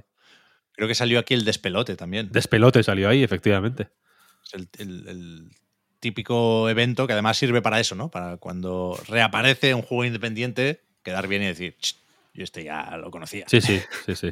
Llevo años diciendo que esto pinta muy bien. sí, sí. Prestad atención a este porque sí. creo que va a merecer la pena. Y efectivamente, como decía Juan, una horita después, a las 12 de la madrugada, en, en la nota de prensa decían lo de las 11 y 59, Ujú. para no confundirnos con el día, pero, pero ahí viene el Devolver Direct con este regreso de Volby, su, su mascota rara que se han inventado para la ocasión. Yo llevaba muchos años diciendo que no me gustaban los eventos de Devolver. Venía siempre preparado para hacer de menos esta peliculita y esta burla, ¿no? Que, que creo que es un poco cínica porque Devolver cada vez tiene más tics de gran editora. No, no creo que esté con algunas de las cosas que propone para móviles, por ejemplo, Oh, como para patético. criticar comportamientos de otros. Pero, pero es verdad que el año pasado me callaron la boca como se me tiene que callar, que es con juegos. Ahí vimos el Plucky Square, vimos el Skate Story y creo que tienen que repetir la jugada a pesar de haber quemado ya algunas cartas importantes ¿eh? en el PlayStation Showcase. El Neva, el Talos Principal 2 y un nuevo tráiler de Plucky Square, con lo cual no creo que lo puedan repetir aquí. Pero nos puso ojillos el, el Suda el otro día, ¿no? Sí, salía Grasshopper, ¿no? Diciendo que estuviéramos atentos a, a la presentación. Sabemos que tienen buena relación. eh, Grasshopper, el No More Heroes 3 no lo saca Devolver, pero está petado de referencias a Devolver. Hay desde las camisetas con el logo de Devolver tal cual hasta. Bueno, creo que hay camisetas hasta del Red Strings Club, ¿no? En, en el, Hay, como de muchos juegos de Devolver. Está el Hotline Miami, está. eh, no me acuerdo. Alguno, alguno más hay. Se me- ahora mismo no. Me habéis pillado, lo siento. ¿eh? Manos arriba, manos arriba. Pero que se nota que tienen buen rollo. Ya, ya, ya apareció en la presentación como guest star, ¿no? Como Mm. el Robosuda. Rock. Sí, que moló bastante eso. Así que habrá que seguirle la pista a este. Este pues en fin. Creo que el año pasado le dieron un refrescón a la, parida que suelen montar, que estuvo bastante bien. O sea, creo que la ficción fue más interesante que otras veces. Y este con el rollo de la mascota, pues parece que sigue la tendencia de no quedarse en vamos a hacer porque ya no tiene mucho sentido, ¿no? La, la- la idea era la parodia a la conferencia de L3. Sí, sí. Sin conferencias de L3, pues bueno, habrá que buscar otros otras cosas que hacer. Y en la misma, en el mismo tráiler barra anuncio de la, de la conferencia, salen está, sale Volby en distintos juegos, como sale en el Broforce, creo que es uno, eh, Sí. en Hotline Miami también. Y a ver qué hacen con eso, ¿eh? A, a mí no me extrañaría que de pronto estos son los típicos que han hecho un juego de Volby. Claro, y, que, sí, sí. y que el día de la presentación lo tienes en Steam y que de pronto es, yo qué sé, mm, ¿sabes? Lo nuevo de Free Lives, que son muy de hacer esta- este tipo de cosas. O sacaron un juego Flying Wild Hog. ¿Te acuerdas? De... Los del Shadow Warrior, que era el stand del E3 para, Sí, eso es. para ver los juegos de Devolver. Eso sí. es, eso es. Que estos te han hecho un juego, vaya, y, y que. y- y, eh, o sea, Grasshopper te puede haber hecho un- el puto juego de Volby y que te quedes con Sí, la cara. sí, sí. Va a estar bien, va a estar bien, vaya. Además, ahora tienen accionistas esta gente, ¿eh? se lo tienen que currar. Mm. Sí. Sí, sí. No, no, no pueden hacer según qué cosas. Yo, soy, yo me reconozco aquí, yo soy fanboy de Devolver. Ya, yo soy no. Devolvero. Antes era Nintendero, ahora soy Devolvero. Pero es, es- hostia. es fácil, que decir, da gusto ser fan de, de Devolver, porque te suelen entregar cosas para estar contento con ellos y no estar decepcionado, ¿no? O sea, al final, Claro. más allá de, to Yomi, por ejemplo. no, más allá de lo de, de Constructing, por ejemplo, que como para no ser fan, eh, simplemente echando un vistazo a los últimos tres años. Y creo que fue en 2020 cuando justo el último Devolver Digital fue antes de que saliera el Fall Guys. Eh, tremendo exitazo con ese juego. Enseñaron en el Loop Hero en un The Game Awards. Eh, además fue como un pri- primer anuncio, dijeron que era el juego del año, la gente se lo tomó un poco a broma y luego estuvo la gente un mes sin dejar de jugar a, a Loop Hero. Luego llegó Inscription igual. Otro que llegó Sí, sí. adelantando por la leche, tremendo. El año pasado estamos con el Skate Story o por ejemplo, que no ha salido, el Anger Food, juegos así que, todavía tienen que llegar, pero el Cult of the Lamp, por ejemplo, me, me gustó bastante su día. ¿no? O al final siempre hay muchos jueguitos que además, por suerte, la parte que no son juegos, como decís, cada vez molesta menos, incluso aporta cositas, ¿no? Yo con tal de que salga Suda 51 otra vez y Cristina Caradona, que es la actriz que da que sirvió de modelo facial para Dina en The Last of Us 2, Claro. eh, estaré contento y como cada vez es menos parodia de, sino pues su propia cosa, su propia ficción, eh, pues tengo ganas, la verdad, de, de verlo. Yo me quedo con la idea de- del juego de Volby, ¿eh? Es verdad que va a estar, va a estar gracioso. Será el típico plataformas 3D, ¿no? De 32 bits de la época dorada de las mascotas. Hombre, Debería. eh, hostia, imagínate, ¿eh? imagínate un Gex de Gecko. Ahí, ahí está, ahí está. Hay que, joder, es que es verdad, es que es perfecto, un- es perfecto, es perfecto. un Babsy 3D. Pero bueno, después nos ponemos serios, iba a decir. No sé si es la palabra, pero sí interesantes. Me niego a usar lo de gafapasta, pero bueno, ahí está. Tribeca Games Spotlight. También con esta idea de seleccionar muy bien los juegos para que encajen dentro de un mensaje o de un tono. Yo creo que normalmente pinta la cosa mejor de lo que acaba siendo. No, yo creo que les haya salido nunca del todo bien a los del Tribeca. Recuerdo un año en el que se veía muy mal el vídeo, como que era un, un problema tan básico y tan innegable como el de la calidad de imagen. Pero, pero siempre, siempre pasa algo con, con lo de Tribeca, aunque, no sé, pinta más o menos bien la cosa. No, no tengo muy claro que todos estos juegos vayan a salir en la presentación, que por cierto será el viernes 9 de junio a las 9 de la noche, hora española. En, en, en la web del festival tienen esta parte de juegos que se habla de, así en general, los juegos del Tribeca Festival. Pero ya digo, no sé si, si esto implica que tengan que salir en el evento o que se podrán ver de alguna forma si, si pasas por ahí. Esto se hace creo que en Nueva York. Pero, por ejemplo, vuelve a estar aquí Alan Wake 2. Va a estar Sam Lake en una mesa redonda. Está el despelote, que decíamos hace un rato. ¿Va a ser redonda El la de- mesa o, o sa- sabes la forma exacta? No sé si será cuadrada o No tengo- elegido que sea redonda. No, no tengo ese detalle. A lo mejor están de pie. No, no lo sé. no Sam sé, Lake en una mesa Sam redonda. Lake. Nunca se sabe, nunca se sabe. Pero está el, el despelote, está el de Expanse, este. Ah, hostia, de Telltale, ¿no? ¿Es este? Sí, hay ciertas ganas, yo creo que más por la serie que por Telltale. Pero ya Sí, veremos. seguramente. Pero hay un documental aquí del Kojima que no, no, no creo que podamos ver. De hecho, dura 60 minutos, con lo cual descartado para, para la presentación. Pero yo no sé si lo voy a ver esto, la verdad. ¿Por qué odias a Kojima? No, no, no. El, el- el documental, joder, sale del toro y demás. Lo, lo voy a querer mirar de alguna forma. No, no, no sé cómo se accederá ¿eh? a esto.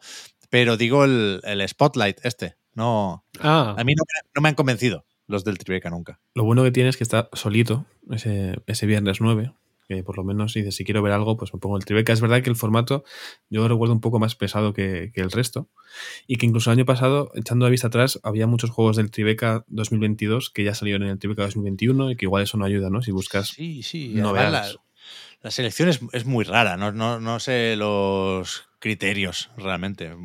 Puedo entender que, que les mola el rollo más artístico. Me está costando mucho encontrar las etiquetas que quiero enganchar aquí. Pero de repente te ponen un A Plague Tale Requiem, estaba el año pasado, por Sí. ejemplo. Que, que guay, ¿eh? Juegazo. Pero, ¿qué, qué pinta aquí el Alan Wake 2, por ejemplo? No, no tengo yo muy claro. Pero, pero bueno, al final me acabo de dar cuenta de que el viernes a las 9 de la noche estaré editando el podcast Reload.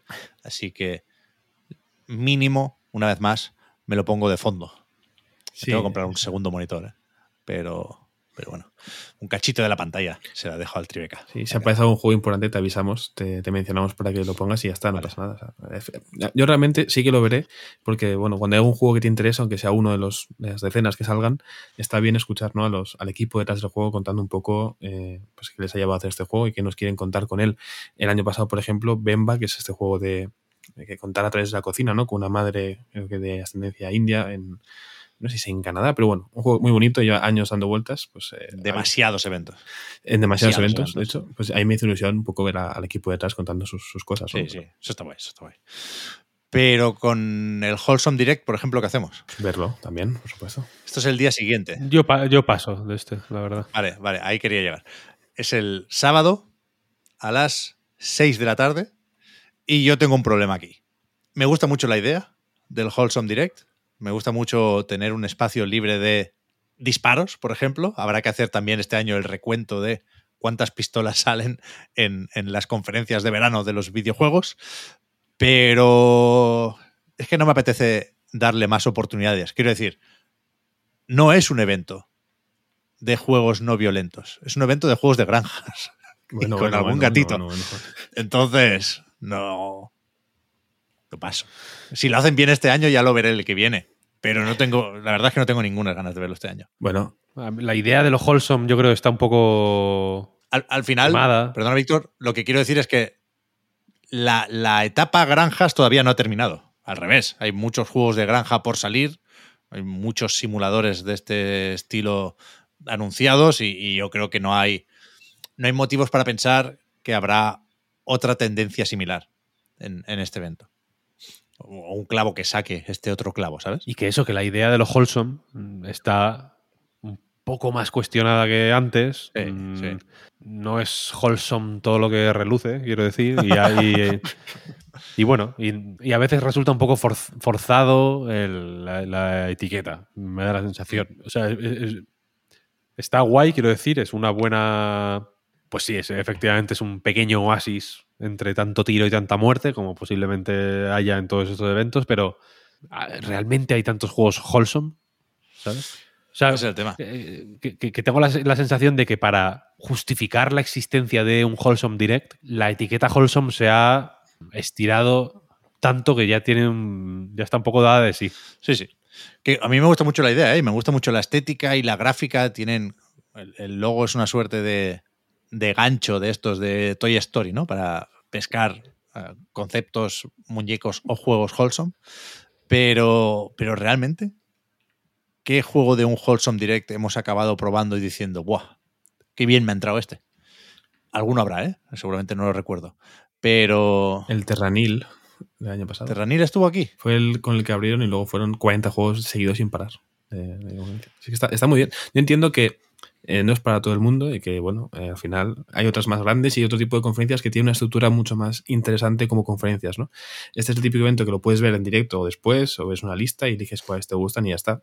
Falta ya más, porque son muchos juegos y no hay, no hay una pausa para hablar con el desarrollador o lo que sea que te permita como dejar que, que, genere un pozo, ¿no? Al final es un poco ver muchos seguidos y luego ver con qué, con qué te quedas. Pero yo año pasado, aparte del Terranil, que bueno, luego lo analizó Marta en la web, y además yo apunté unos cuantos que me parecían curiosos, más allá de los juegos de granja o, o los juegos de ranas, hubo muchos juegos de ranas el año pasado también. Es verdad, ¿eh? Pero había cosas interesantes. El A Walk with Yaya, un juego de un muchacho eh, de pasar con su abuela, era, era precioso, pero había otros eh, chulos. O sea, yo apunté unos 10 juegos, que luego no he podido jugar ninguno, puede ser. Pero eh, es lo típico que es una apuesta a largo plazo. Llegará un momento en que los juegue y me parecerán muy chulos. El Odada, por ejemplo, así como muy bonito de colores y ritmo, me, me enamoró. Entonces, son juegos para pues, un tipo de público distinto que igual se acerca al videojuego pues con, con otro ritmo, seguramente. Estaba el Skim aquí también, veo.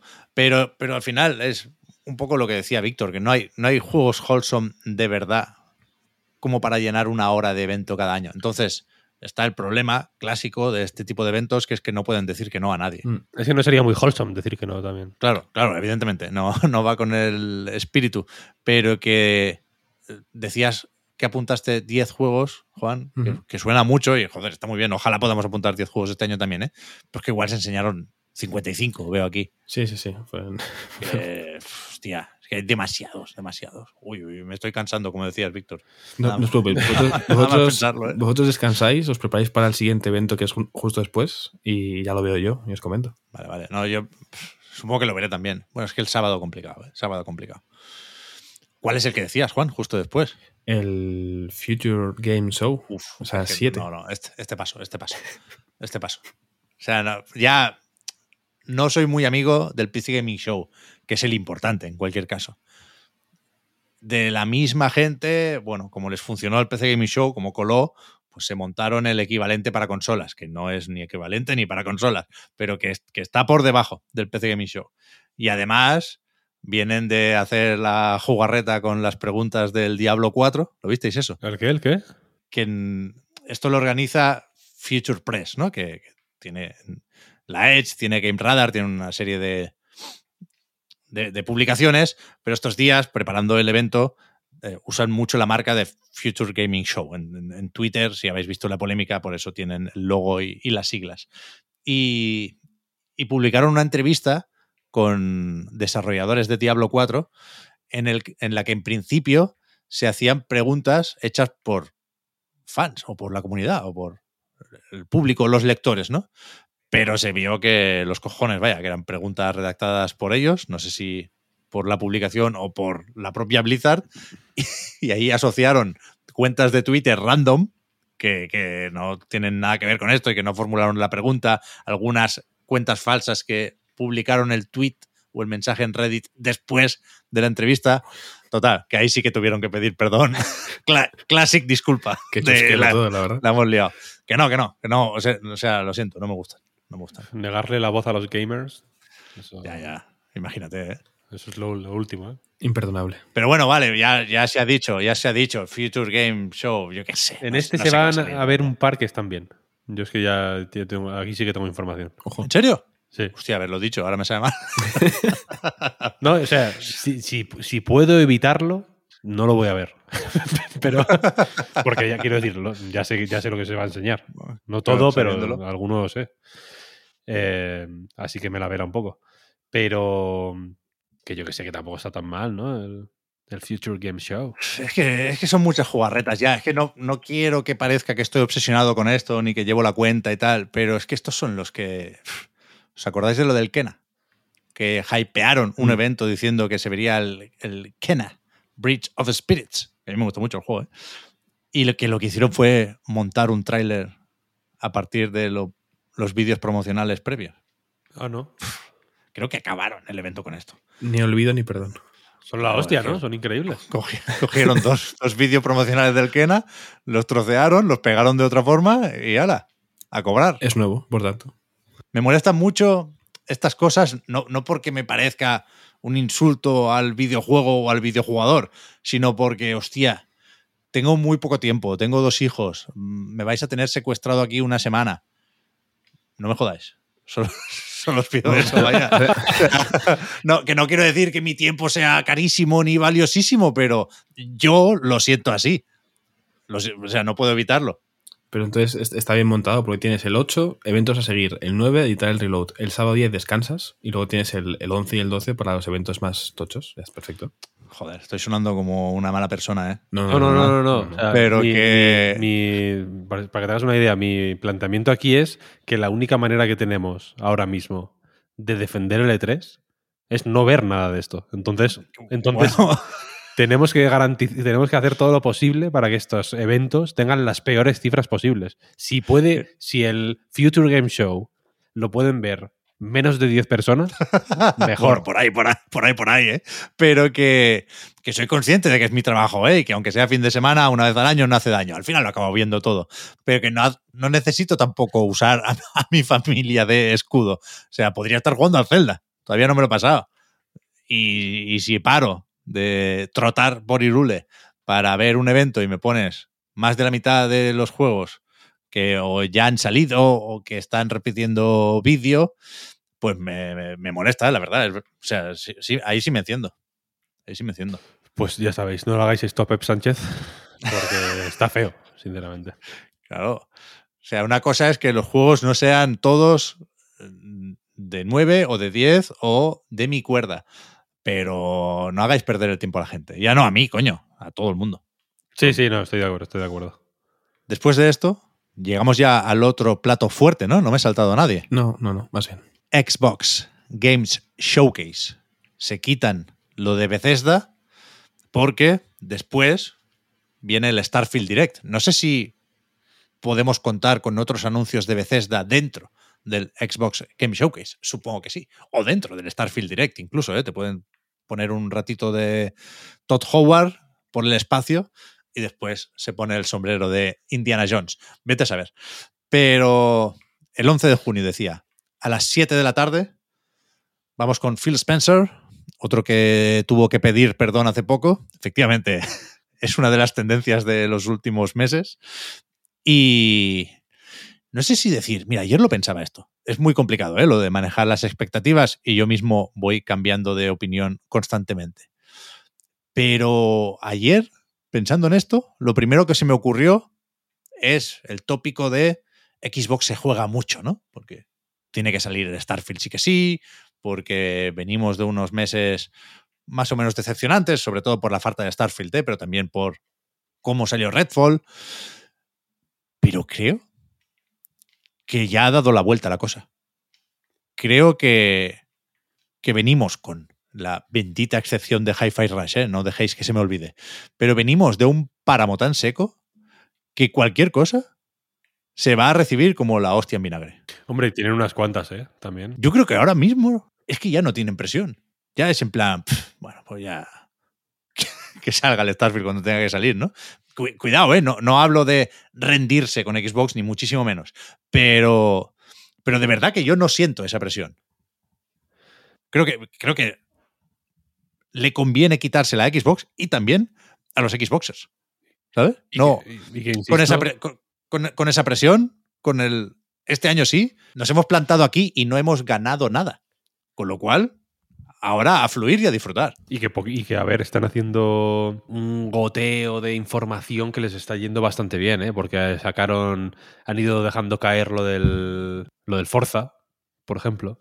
Que, no, que todo el mundo da por supuesto que se va a ver el Forza y que va a ser la fecha de lanzamiento y que va a salir en verano el Forza. Pero hasta donde yo sé no hay información oficial en esa dirección. Es una, una cosa que se da por supuesto, pero que no sabemos nada.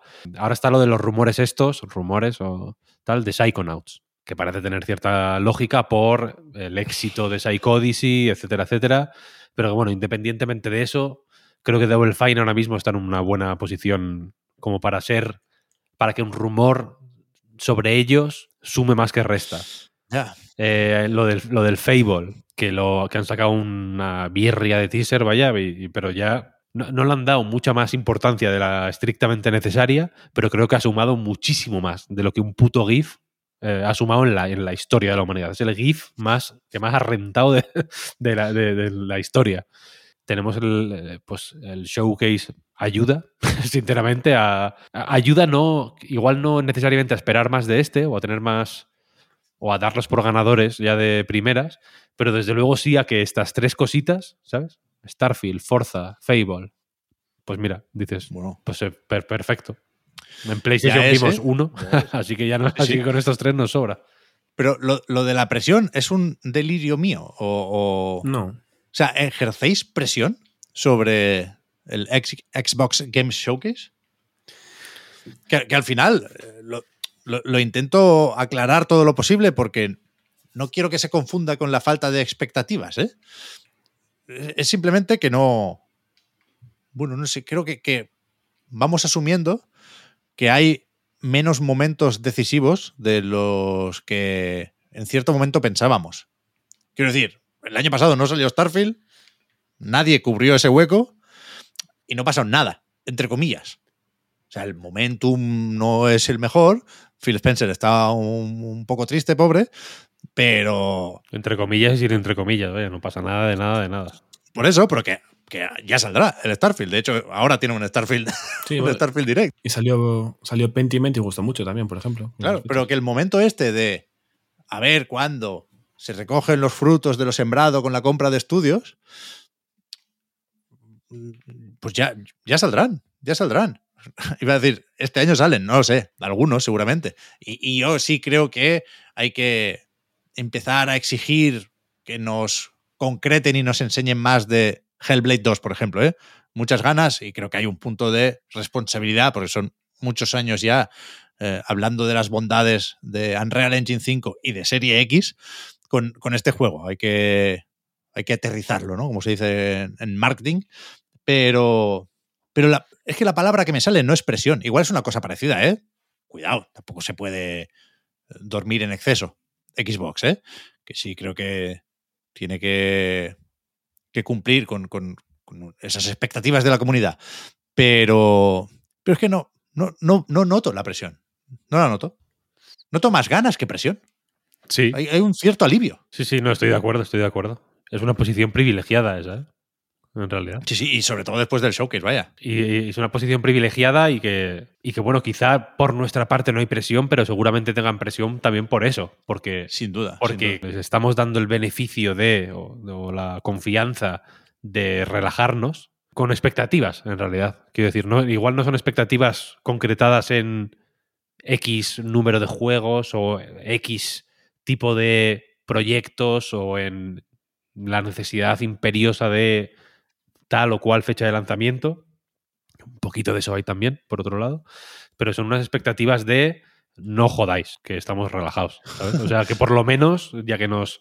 Ya que hacemos este pacto, ¿sabes? De que podemos bajar la las defensas, cumplid con lo que parece que vais a cumplir, porque es que parece realmente. Claro, otros, otros años creo que ha sido más. Esto es una. Esto es un. casi un meme de Microsoft, ¿no? Del año que viene, sí. El año que viene, sí. Sí, Esta es, esta es un poco, esta es un poco la filosofía de, de- de trabajo de, de Xbox, o lo ha sido durante muchos años, que parece una broma, es en plan, no, no, es que no hay que ser injustos, no, es, no ha sido siempre así. Lleva mucho tiempo siendo así, muchísimo. Es una, si te paras a Sí, sí. pensarlo, es grave de cojones. claro, claro, claro. Muy grave. Pero este año yo creo que están en otro flow. Porque sí que hay, porque sí que hay muchas. Joder, el Starfield malo sería que no saliera, quiero decir, como, como poco. ¿no? Si, ya, si, si- si no sale en 2023, por favor, Phil, ahí no leas los comentarios, porque, porque van a ser duros. Sí, sí. Eh, pero eh, eso, el Forza, el Fable, insisto, que, que, joder, ahí ya, aquí ya han enseñado parte del filete. Malo sería que no enseñaran un poco más. Creo que este año sí que lo tienen bastante alineado todo. Sí, que ya digo, perdón por, por no saber explicarlo de otra forma ni mejor, ¿eh? Y, no quiero que se entienda que le exigimos más a PlayStation que a Xbox y que por eso nos decepcionamos con un showcase, pero no con el otro. Eso sería injusto para ambas compañías. Pero sí creo que con PlayStation estaba más o menos claro que había un, un- un cambio de estrategia o de rumbo, ¿no? El de los juegos como servicio, que ya hemos comentado. Y con, con Xbox lo que pasa es que se, se van retrasando las conferencias. Se retrasan las conferencias, no los juegos, que también. Eh, hay muchísimo anunciado desde hace mucho tiempo de Xbox. ¿sabes? La- Las, típicas comparativas que se, usa- se usan en Twitter y que son un arma de doble filo. Hay muchos más logos en la columna de Xbox, porque está la Valve, está el State of Decay 3, está el propio Forza, desde 2020. Tu- tuvieron una prisa, yo creo que equivocada, para anunciar todos estos juegos y, y simplemente esa relajación es porque estamos esperando algo que ya sabemos que tiene sí, que llegar, ¿sabes? No, no estamos con, con la tensión esa de uh, emoción, misterio, ¿qué, ¿qué estarán haciendo? Ya lo, ya lo sabemos, pero tienen que salir. Y cuidado, lo- donde sí hay presión es en en lo de no mentir, que se puede hacer sin mala intención, pero revisando la conferencia del año pasado, se dijo, se utilizó como reclamo y como punto a favor del mensaje lo de todos estos juegos saldrán durante los próximos 12 meses, es decir, no te hemos enseñado nada que esté muy lejos y todo lo que hemos enseñado te lo vamos a dar prontito, y los cojones. O sea, no solo no está Starfield, no solo no está Forza, es que tampoco está Silksong, tampoco está el de los robots esos que regaban las granjas. Hay muchos de esos juegos que no han cumplido con lo de los 12 meses. Diablo y Redfall. Y alguno más que me dejo, pero cuidado. Que eso sí está feo, ¿eh? Ahí sí que Microsoft tiene que haber aprendido algo. Desde luego, yo no repetiría lo de los 12 meses este año. ¿Y Lo de Activision Blizzard, ¿cómo crees que puede afectar? ¿Verdad? ¿O ¿Qué presencia crees que puede tener en el evento este? Buena pregunta. Yo creo que tiene que ser por cojones business as usual, que no pueden tenerlo en cuenta, ya no porque no sepan qué va a pasar con la CMA, sigo sospechando que de una forma u otra, antes o después, acabarán comprando Activision Blizzard, pero es que el Call of Duty de este año tiene acuerdo promocional con, con Sony todavía. Con lo cual, si pueden enseñar Diablo, pues vete a saber. Pero no creo un teaser de lo próximo de, de Blizzard, de ese de supervivencia. No lo sé, no lo sé. Creo que van a buscar una manera de hacer que esa posible compra esté presente. Creo que Diablo 4 hacía eso en la conferencia del año pasado, pero no, no pueden permitirse, porque hay contratos firmados, dar un golpe sobre la mesa de el próximo Call of Duty en Game Pass Day One nos deje o no la CMA o la Federal Trade Commission. Yo creo que eso descartado. Mucho riesgo, mucho riesgo hacer eso. Re- Realmente creo que lo que hablabas, ¿no? De, de la relajación ante este evento tiene sentido, ¿no? Hablábamos antes de la incertidumbre con, con The Last of Us, bueno, con el multijugador de The Last of Us.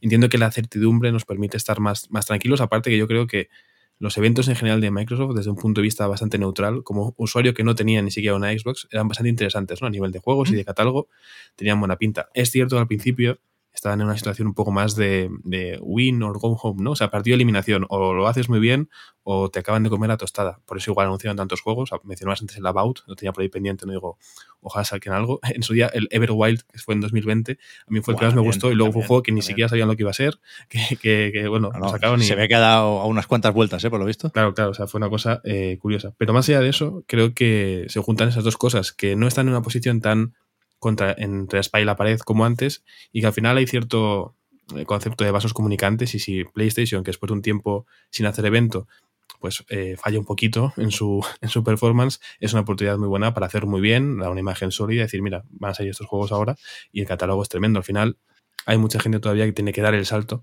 y si ya era interesante dar el salto por Game Pass y demás, pues un, un buen evento a la Microsoft le viene como, como anillo al dedo. Lo que dice Juan no es tontería. ¿eh? La posición de Xbox eh, es muy distinta a la que era cuando se anunciaron todos esos juegos. Parece que no ha pasado tanto. O parece que Xbox ha tenido el Game Pass de toda la vida y es más o menos reciente. O sea, y, la implantación de Game Pass es muy distinta hoy de lo que era en 2020. Y es muy distinta de lo que era el año pasado y será muy distinta cada año. ¿eh?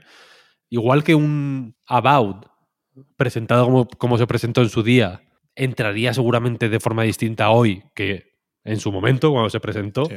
sería recibido de, de otra forma, simplemente. Sí, sí. Pues efectivamente yo creo que tienen una calma que se nota, que se nota, y que les permite, y que nos permite, quiero decir, y aquí no hablo como prensa, sino como gamer, pues efectivamente no ejercer esa presión sobre un evento y sobre una compañía que creo que, es- que, que se ha hecho venir bien lo de las suscripciones para li- librarse de esas presiones, ¿sabes?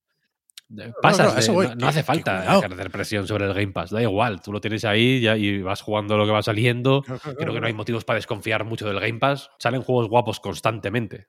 Este mes van a salir juegos guapos. El mes pasado salieron juegos guapos. En abril salieron juegos guapos. En marzo salieron juegos guapos. ¿Sabes lo que quiero decir? Siempre.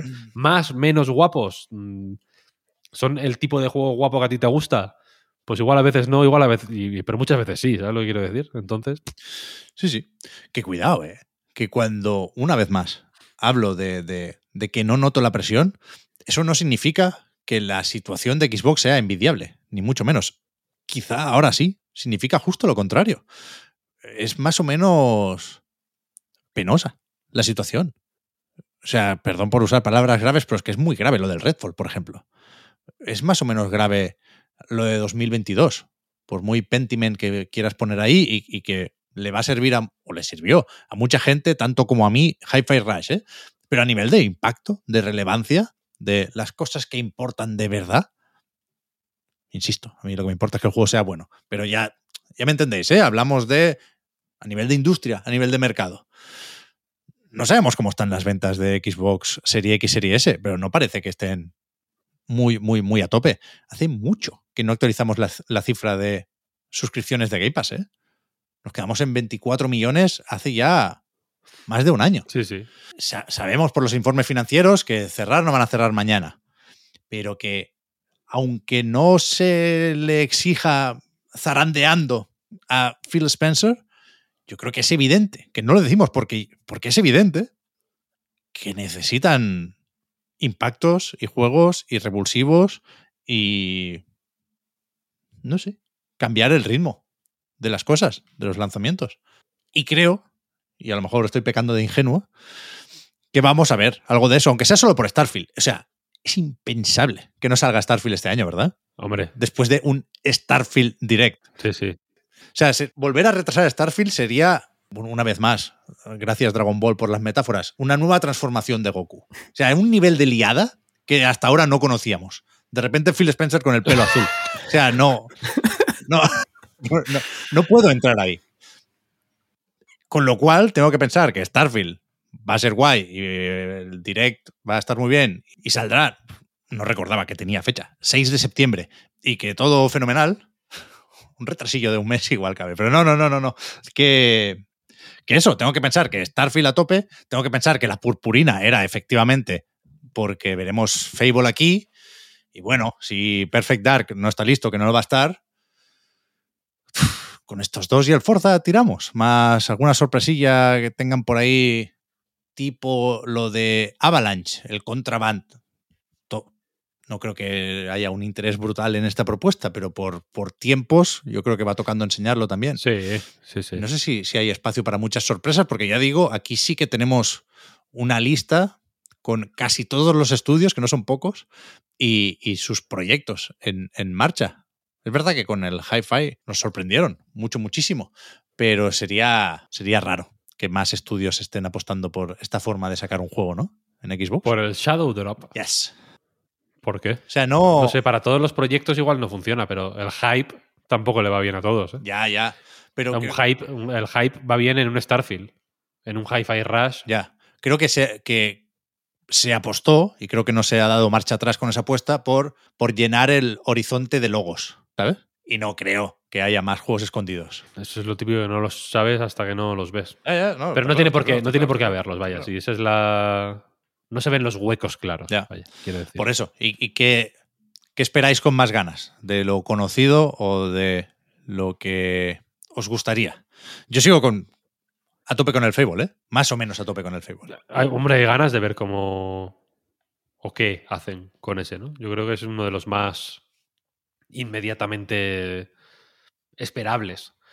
Yo tengo muchas ganas de Forza, sinceramente. Sí. Ya sé que no es una cosa, no sé cómo decirlo, no es el juego más eh, prestigioso igual del mundo, pero llevo teniendo ganas de Forza desde hace un tiempo ya y, las mantengo.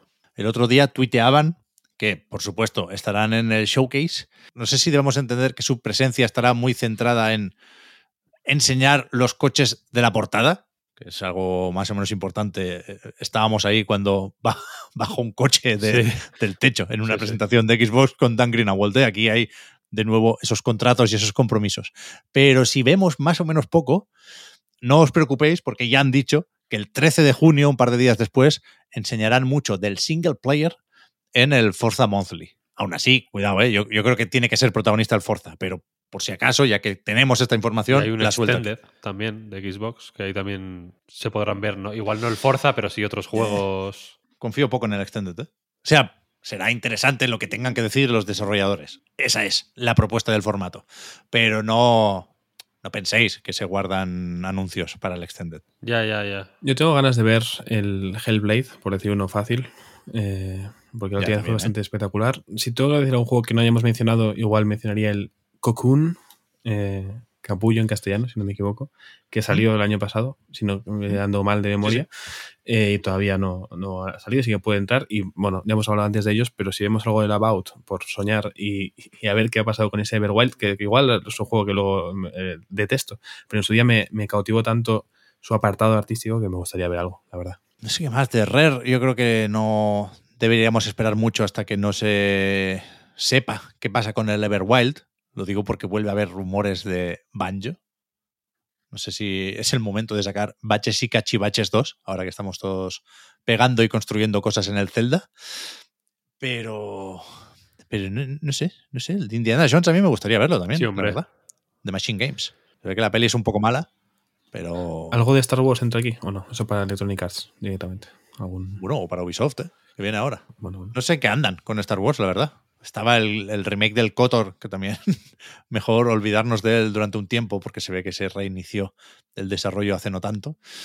Y ya digo, de los que conocemos, de los que por ahora solo son un tráiler CGI, yo sigo pensando que, que About tiene que ser lo bastante ambicioso como para no compartir espacio ni atención con algo de Bethesda. En ese sentido, Starfield no, no le cede el sitio. Pero, no sé, State of Decay, Perfect Dark, yo creo que descartado. No sé, no sé, yo creo que con Fable y con, con Starfield, con Forza, se va tirando, ¿no? Sí, Con sí. algún acuerdo, algún juego tocho para el Game Pass van a meter también. Ah, bueno, espérate. ¿Y el Kojima qué? Y el Kojima, efectivamente, sí. Que nos, nos debe algo Sí, en la es nube, cierto, ¿eh? Es cierto. Un Gears también va faltando. Nos hemos olvidado de Gears muy rápido, pero The Coalition, es verdad que están. Llevan un tiempo ya trasteando con Unreal Engine tienen 5. que, yo creo que tienen que ir sacando ya algo de Gears. Gears Tactics 2, ¿eh? Bueno, pues no estaría nada malote, porque el primero es cojonudo. Ese puede ser un Shadow Drop. Lo dices de medio en broma, pero el primero es buenísimo. no, no, no, pero, pero ¿cómo puedes No sé, no sé, no sé, porque como eres así, como no es el Gears 6. Yo no lo digo en broma. Gears Tactics me lo pasé entero y lo he defendido mil veces. Te, te enseño el Me logro, gusta, me vaya, gusta. de finalizar la campaña. Y, y creo que ha habido tiempo. ¿Quién lo hacía esto? ¿Cómo se llaman? Splash Damage. Splash Damage, coño, no me salía el nombre. Esta gente ha tenido tiempo de hacer tres Gears Mm, Vaya. Tactics ya. Hacen mucho, ¿eh? Hacen Desde mucho, que hacen mucho soporte esta gente. Muchísimo. Sí, sí, son un- unos maquinotes.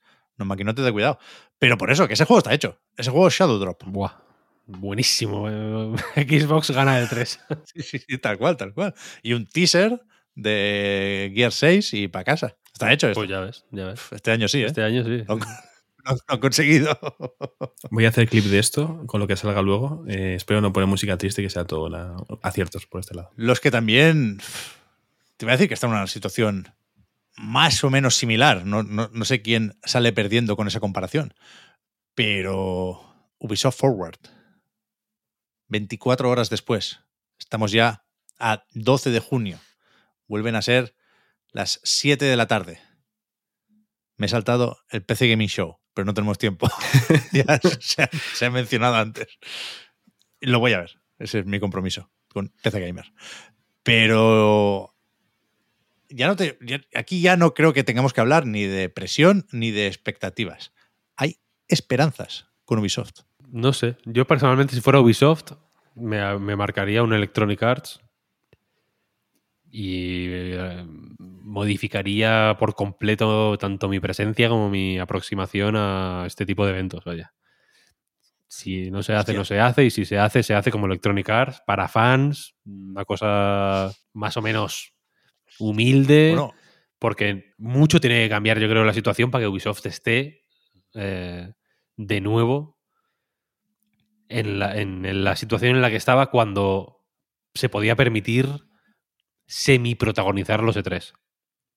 En el sentido de que tiene que cambiar toda la industria del videojuego, porque los juegos de Ubisoft, lo siento, pero en cierto momento los hacía Ubisoft y ahora los hace todo el mundo. Los juegos de Ubisoft son ahora el tipo de juego que se hace, desde Zelda hasta Horizon, Forbidden West. Sí, sí. Y los, y los suyos son los peores, lamentablemente. A ver qué pasa. O sea, seguro, en esta vida no hay nada, pero casi seguro, el Assassin's Creed Mirage, que ya lo vimos en el showcase, yo creo que lo tienen más o menos fácil con este juego, porque ahora sí, no está la presión de tener que enseñar hacia dónde se encamina el futuro de la saga. Es un DLC inflado, vuelta a los orígenes, viene votando. 40 euros, la gente está encantadísima con lo visto de Mirage. Bien, fácil. Un, un, una burbuja de aire de estas de, del Sonic cuando te estás casi ahogando. Fantástico. Pero va a durar unos meses el oxígeno. A partir de aquí, es que el avatar ya se está quedando un poco rancio. Yo tengo ganas de avatar. ¿no? O sea, sé que suena irónico, pero lo digo de verdad.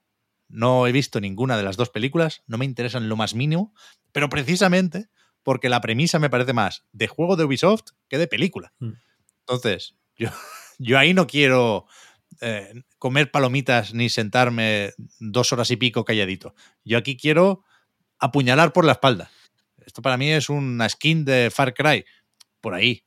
Eh, parece que va la cosa, es. Si hacemos caso a algunas filtraciones, a mí me parece bien. No, no porque me levante cada mañana pidiendo más Far Cry, al contrario, el 6 es malo como el demonio, pero me parece lógico, me parece coherente. Una vez más, el match made in heaven. Creo que aquí sí hay algo de eso y a lo mejor estoy pecando de ingenuo otra vez, pero a mí me- es una cosa visceral. Hay algo dentro que me dice, "Uf, Pep, ¿quieres jugar? Recuerda que quieres jugar muchas horas al avatar, ¿eh? Y yo, sí, sí, me acuerdo, me acuerdo. A este, a este vamos a sacarle punta. Pero de nuevo es un juego que cuando se anunció, 2021, acabó el tráiler con fecha 2022. Y ya nos reímos un poco. Pero el Yves Guillemot decía que sí, que sí, que sí, que están a, a tope en Massive. Los cojones, vaya, una vez más. Pero yo tengo ganas hasta aquí. Y pensando en Massive también, que puedo llegar a ver como un estudio un poco ajeno a la corriente general de Ubisoft, estar como ahí, como en Suecia, no, no, no me los imagino haciendo los barcos ¿no? de un Assassin's Creed, me los imagino más bien a lo suyo, con The Division. Pero, pero esto están haciendo también un Star Wars. Y había rumores de que está más adelantado de lo que podríamos suponer.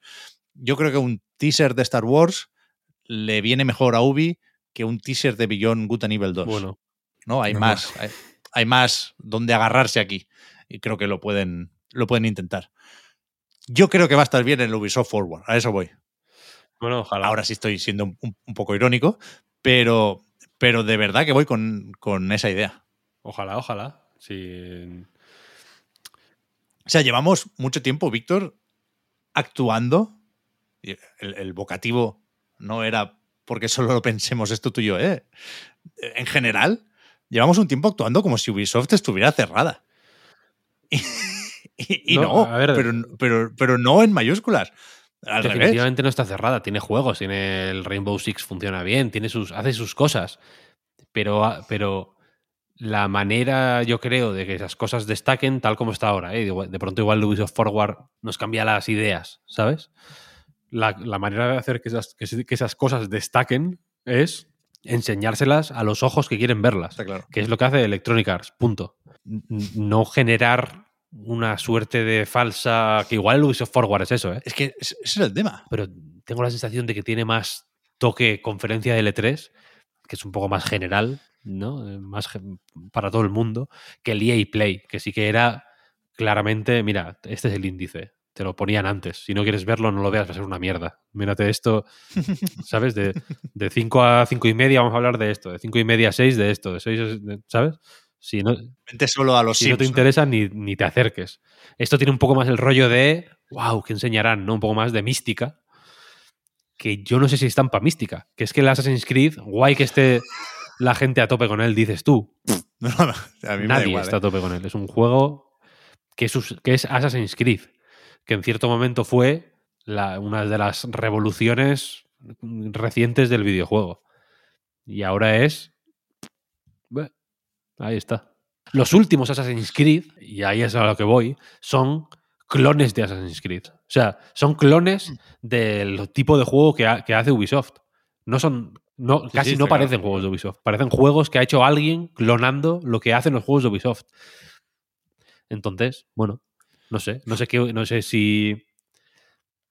Yo aquí veo ¿eh? una cuestión de identidad perdida un poco. No sé si estás de acuerdo. Yo veo más identidad Ubisoft en Watch Dogs Legion, un juego malísimo por lo demás, que en, que en los últimos Assassin's Creed, personalmente. En el sentido de, bueno, tiene una plantilla, entre comillas, reconocible, pero tiene, tiene ideas potentes, intenta hacer algo... Intenta hacer algo europeo, ¿sabes?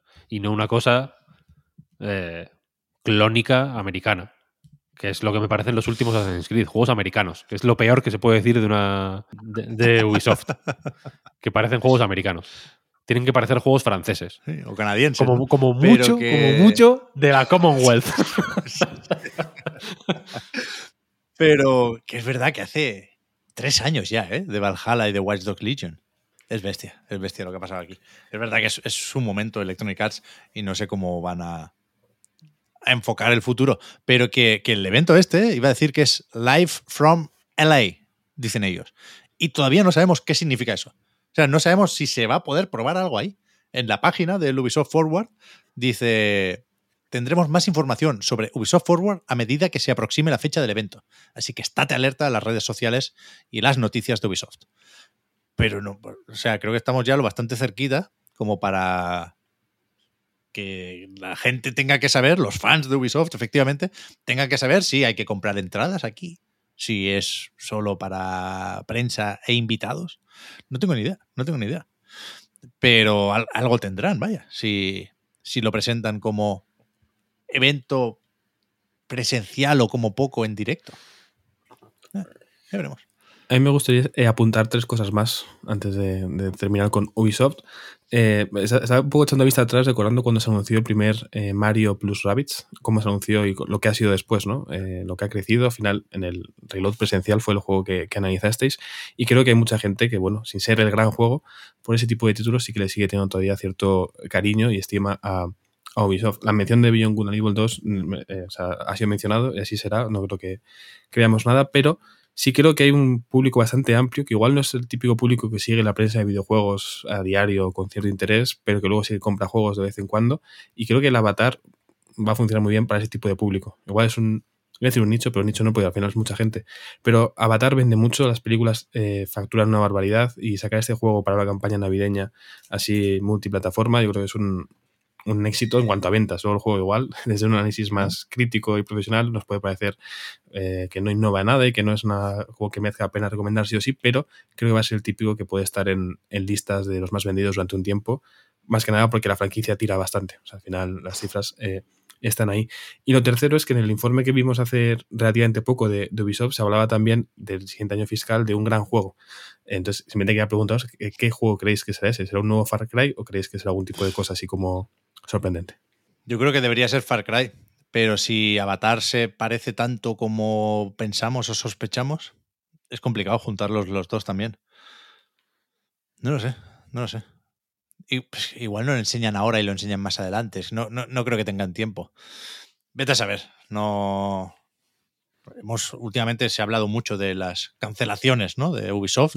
Project L o M, no sé, no, no recuerdo qué letra era. Y tienen Ghost Recon por ahí perdido. Igual toca recuperar Ghost Recon. El remake de Splinter Cell parece que no está listo tampoco. No lo sé, no lo sé. Yo, si tuviera que apostar, diría Far Cry, pero no lo digo convencido. Se ha hablado mucho de momentum en estos últimos. estas últimas semanas. O, o nosotros hemos hablado por algún motivo mucho de momentum, vaya. Y, y es. y a veces es difícil entender lo que es el momentum pensando en el momentum, ¿sabes? Pensando en ejemplos de momentum y maneras y, y momentums bien aprovechados. Igual se puede entender mejor con un contraejemplo, que es Ubisoft ahora mismo. Es en- momentum perdi- perdido, absolutamente. Ya. Tienen que. Ya, o sea, está en un momento realmente de recuperar velocidad. Muy bestia, muy bestia. O sea, es uno de los grandes temas de los últimos años y, y quizá no es el tema sobre el que más apetece hablar, pero sí creo que debería estudiarse.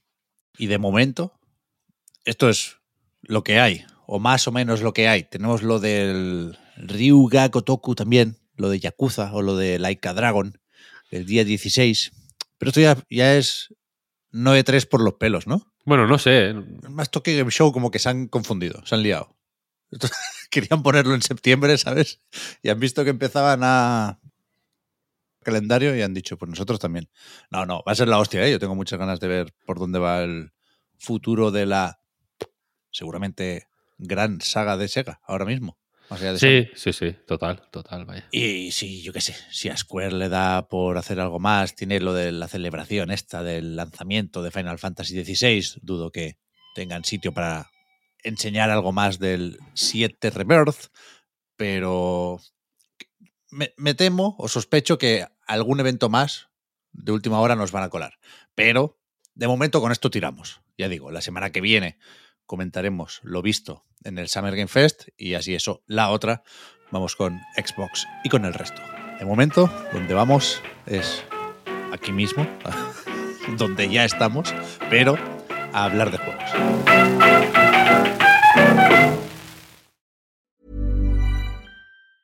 Life is full of awesome what ifs, and some not so much, like unexpected medical costs. That's why United Healthcare provides Health Protector Guard fixed indemnity insurance plans to supplement your primary plan and help manage out of pocket costs. Learn more at uh1.com. Hey, I'm Ryan Reynolds. Recently, I asked Mint Mobile's legal team if big wireless companies are allowed to raise prices due to inflation. They said yes. And then when I asked if raising prices technically violates those onerous two year contracts, they said, What the f are you talking about, you insane Hollywood ass? F- So to recap, we're cutting the price of Mint Unlimited from $30 a month to just $15 a month. Give it a try at mintmobile.com slash switch. $45 upfront for three months plus taxes and fees. Promo rate for new customers for limited time. Unlimited more than 40 gigabytes per month. Slows. Full terms at mintmobile.com. Empezamos con un poquitín más de Tears of the Kingdom, ¿o, o qué? Suena bien, suena bien, para seguir con el diario de viaje, ¿no? Sí, habíamos dicho o habíamos propuesto eh, hacer cuatro entregas de este diario. Sería la tercera, la que nos disponemos a comentar ahora, con lo cual tendríamos que ir terminando ya el juego, quiero decir, Bueno, la bueno. aventura de Link. Y yo voy regular, ¿eh? No te cuento cómo voy yo entonces. Sí. Yo es que me, me pierdo, me pierdo. Me voy ahí al, al boquete y empiezo a iluminar zonas y se me hace tarde. Mira, yo entré en el subsuelo por primera vez el otro día, me dio pánico, terror, lo pasé muy mal y dije, voy a intentar pasarme el juego sin pasar por el, el subsuelo, todo lo que pueda. O sea, bajé, cogí unas flores bomba de estas, me fui y dije, mira, eh, es que lo paso muy mal con los juegos así, o sea, los juegos de terror, me dirás tú, pero que me agobio. Y además el sonido es como tan importante en este juego que, que, que me agobio mucho más. Pero bueno, o sea, me parece bien, me parece buena noticia que consiga agobiarme así porque es un poco Mm. la idea. Pero vaya, que yo me pierdo mucho más. Dices que hay que pasarse ya el juego, yo llevo cerca de 20 horas y todavía no he hecho ni una misión de las cuatro importantes. ¿Qué Sí, dices, sí, sí, hombre? sí. A ver, hay que tener en cuenta, aclaración, que yo no, no, no me he pasado a Breath of the Wild, entonces he pasado unas 5 o 6 Ya, horas iniciales de a ver cómo se juega esto. Ahora que ya lo he asimilado, ya entiendo de qué va esto, eh, cada vez que juego hago lo que decías tú, Pep, ¿no? Lo de sesiones largas, eh, dos, Claro. tres horitas sin parar, muy entretenidas, se me pasa el tiempo volando, eh, tengo la sensación de que no paro de hacer cosas, lo cual es genial, pero al final me, me, me distraigo con otras cosas y no dejan de salir nuevas opciones y literalmente me pasó que quería ir al pueblo Orni para empezar Eso, por ahí Eso, eso. y terminé en la punta opuesta del mapa. O sea, empecé a hacer cositas, ¿no? Un santuario, veo por aquí esto, una posta, un caballito, no sé qué, cocino esto, una secundaria, y de repente estaba en el extremo contrario. dije, bueno, eh, suficiente, me teletransporto a otro lado y voy a centrarme porque si no, no no avanzo. Y justo lo dejé, mi última sesión, en el poblado Orni me compré el- la túnica esta para el frío, para estar ya bien Bien. eh, a la moda y, y preparado. Y digo, ahora voy a hacer mi siguiente partida, la, la misión principal, para tener una de cuatro por lo menos. O sea, yo la semana que viene llegaré con una o dos de las cuatro, pero el juego entero ni, ni, ni de coña. no, queda bien la, la ropa Orni para las cinemáticas. Y Mm. además te iba a decir que, que hicieras rápido esa misión porque te dan el, el nitro. Pero yo, yo estoy con tres de las cuatro misiones y lo mismo, ¿eh? Estaba en la entrada ya del pueblo que me falta y en cierto momento saqué el catalejo, vi, vi un santuario y después vi otro y después otro y al lado había uno más. Es que los santuarios los carga el diablo. De repente ves Sí, uno y dices, bueno, tendré que ir, ya que está. Estoy ya con, con toda la estamina y con muchísimos corazones. No sé cuántos santuarios habrá. Te lo dice en la pantalla de carga, ¿verdad? Ahí hay como una suerte de Sí, o sea, estadísticas arriba a la derecha. lo ignoro, pero en teoría lo, lo- lo debe poner. Aparte, bueno, eso ya se ha comentado en distintos eh, lugares, pero la conexión de santuarios con, con la parte del subsuelo, como que se corresponde donde hay un santuario, donde hay una, una flor de luz de estas, un punto iluminado. Entiendo que se puede contar fácil, pero bueno, eh, debe estar indicado, sí.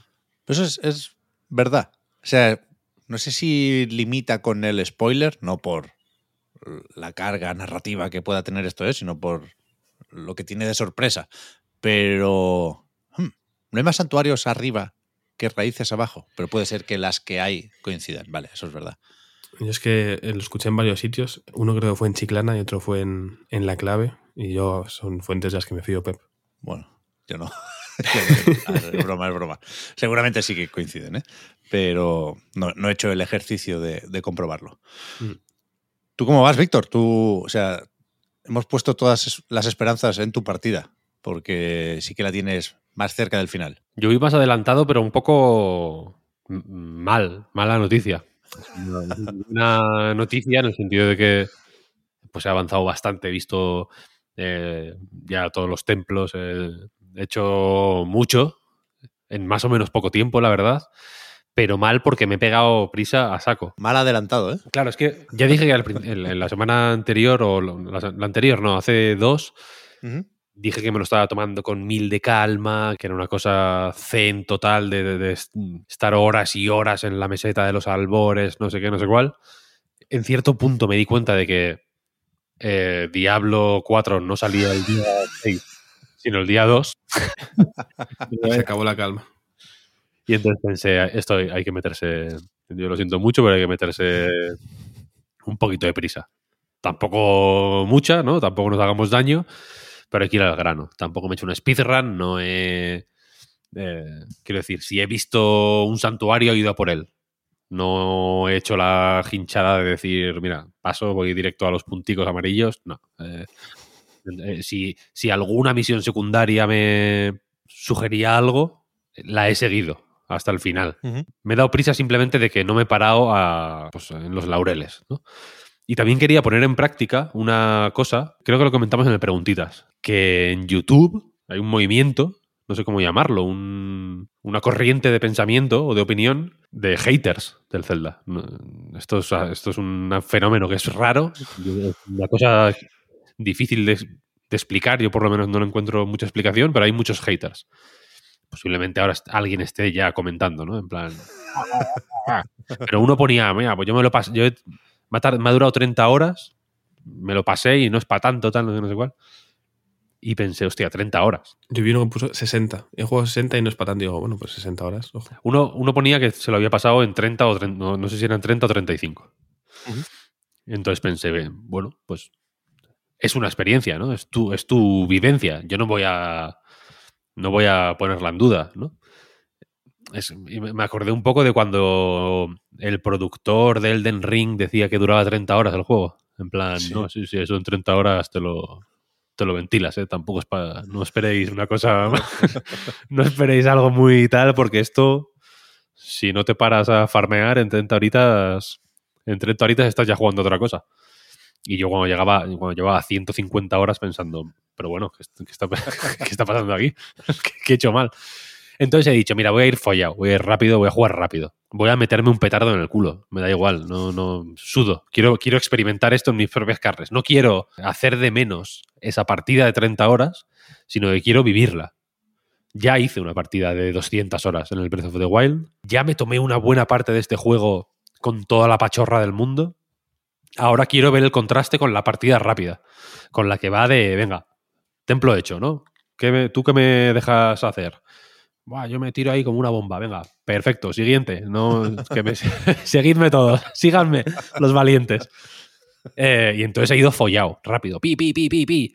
Eh, me he marcado, sin mucho rigor, ¿no? Ni mucha rigidez, me he marcado una serie de do's and don'ts de mi partida. Los do's son, ya digo, santuarios todos. Si veo un santuario en el horizonte, hay que hacerlo. Hasta que no lo hagas, Víctor, no hagas el tonto. Vea, por- vea el santuario. No seas gilipollas, que al final lo vas a agradecer. Lo he agradecido porque tengo la estamina a, a- a tope. Voy como una bestia. Me encanta. Lo malo es que lo- me matan muy rápido, porque tengo más o menos pocos corazones. Voy teniendo más poco a poco, pero.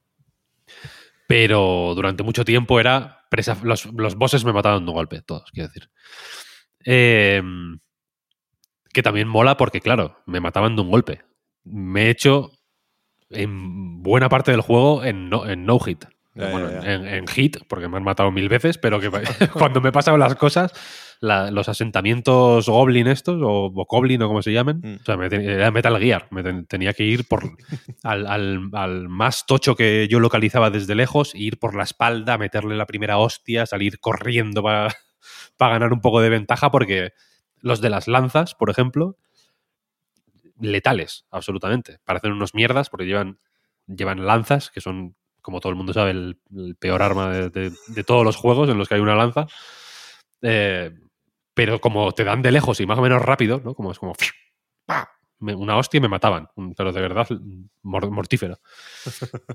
y, y eso, otro do era, eh, si ves las lucecicas de la atalaya, hay que ir a la atalaya Hombre. no seas tonto, Víctor, no te vayas de sobrao, tener el mapa está bien, no, porque al principio os lo dije y era cierto, ¿eh? o sea, al principio me estaba haciendo el juego sin, sin las atalayas, como yendo ahí sin tener asideros, pero sí que va bien, la verdad. Para alguna quest incluso eh, mola tener los puntos de referencia bien, bien marcados, vaya. Sí.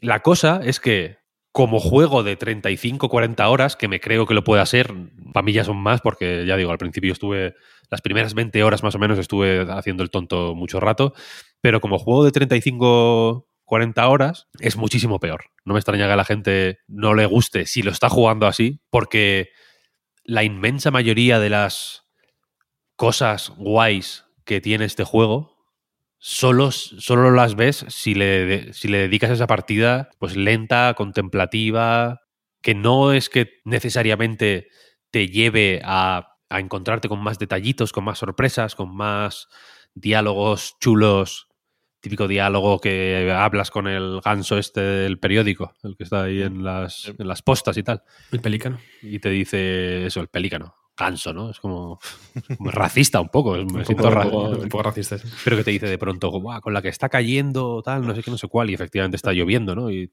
o, o- o te dice, vaya sol hace, no sé qué, y dices, hostia, vaya nivel de detalle, ¿no? Eh, que, el, que el muñeco sabe el tiempo que hace. Eso no.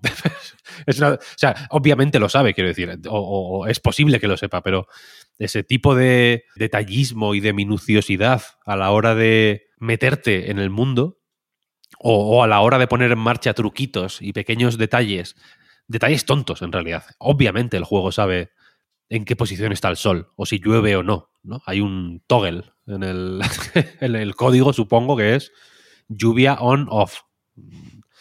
Le estoy simplificando, evidentemente, no quiero, no quiero que suene a faltada, pero que el juego sabe cuándo llueve, quiero decir, no es magia. Y pues, simplemente Nintendo ha aprovechado cada pequeño resquicio que ha encontrado, da la sensación, para colocar señalizadores en el juego de cara a ti, al jugador, que te hagan entender todo el rato que, la, que estás en un mundo en el que la peña que hay por ahí dando vueltecitas es consciente de lo que está pasando a tu alrededor, ¿no? Y que cuando por no hacer mucho, es que iba a dar un ejemplo que me parece mejor, pero es medio spoilery, así que no lo voy a hacer. El- Cuando estás con el tío de las señales, este que te Sí. que tienes que dejársela en pie, ¿no? Que al principio me parecía una chorrada y ahora me encanta. O sea, me parece una idea de genios absolutos, increíble. Me gusta mucho también. Cuando estás como haciendo tu construcción, porque el tío está ahí como sujetando un, un cartel, para quien no lo haya jugado todavía o, quien no lo quiera jugar, vaya. Y la cosa es que se le cae todo el rato. Y tú tienes que decirle, venga, suéltalo, déjalo suelto. Y cuando le dices eso, tienes que haber colocado algún tipo de, ¿no? de, de apoyos, de soportes, Mm. para que se mantenga en pie y él pueda atarlo bien al suelo y tal. Eso es. Pues mientras estás haciendo tus paranoias ahí para que se tenga en pie el cartel, pues yo que sé, igual le pasas un tablón por encima y ves como que se agacha y pone ay, como que, como que se está dando cuenta de que estás mm, haciendo a su alrededor cosas, ¿no? Y se da cuenta de que le está pasando un tablero por encima, que no es una... Es un juego muy dinámico, quiero decir, ¿no? Que hay mucho en marcha y no necesariamente jugar de forma parsimoniosa y lenta y, y- y un poco parándote a, a mirar cada puto árbol al detalle, te, te hace que apreciar eso de otra forma o no es condición sine qua non para darte cuenta de esos detalles. Yo me he dado cuenta de muchos jugando rápido también, pero sí que te pone en un mindset, yo creo, como en un estado mental específico, que te hace recibirlos de otra forma. Es un juego que recompensa de una manera muy bonita y muy orgánica y muy positiva, muy dulce, muy hogareña el tiempo que le dedicas. No, te, no, no necesariamente te tiene que dar cosas, no es como decir, vale, voy a jugar al Diablo 4 5.000 horas. Tú quieres que el Diablo 4 te recompense esas 5.000 horas con loot, con experiencia, con una serie de, de recompensas cuantitativas que son el, digamos, el objetivo de ese grindeo de horas. En el Zelda no, no hay, también lo comentamos la semana pasada, creo, no hay tanto cuantitativo, porque no ganas puntos de experiencia por meterte en peleas con bokoblins y por eso mola bastante pelear, porque puedes hacerlo o no. El, el propio juego te lo dice, en plan, mira, si no te apetece, en plan- métete en la hierba alta para que no te vean los enemigos. Así puedes emboscarlos, ¿no?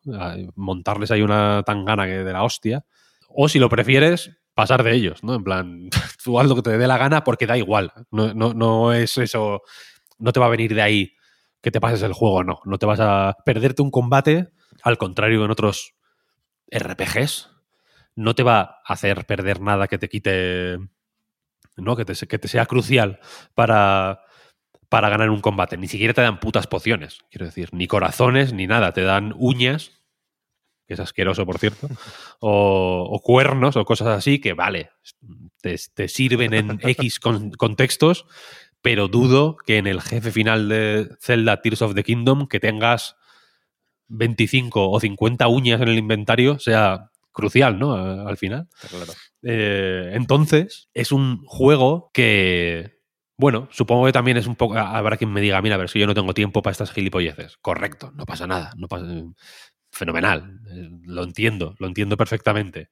Posiblemente la experiencia más condensada y más al grano que ofrecía Ocarina of Time, por ejemplo, o incluso Skyward Sword, que es un juego que ya exploraba ciertos, eh, ciertas ideas de exploración, valga la redundancia, que, que aquí igual están hiper, hiper, hiper desarrolladas, o Wind Waker incluso, versus la experiencia eso, más enfocada y más directa de un Ocarina of Time, en el que también te puedes perder, pero eh, no está pensado para que te pierdas, como en este, que sí que perderse es lo, básico, pues igual te encaja más.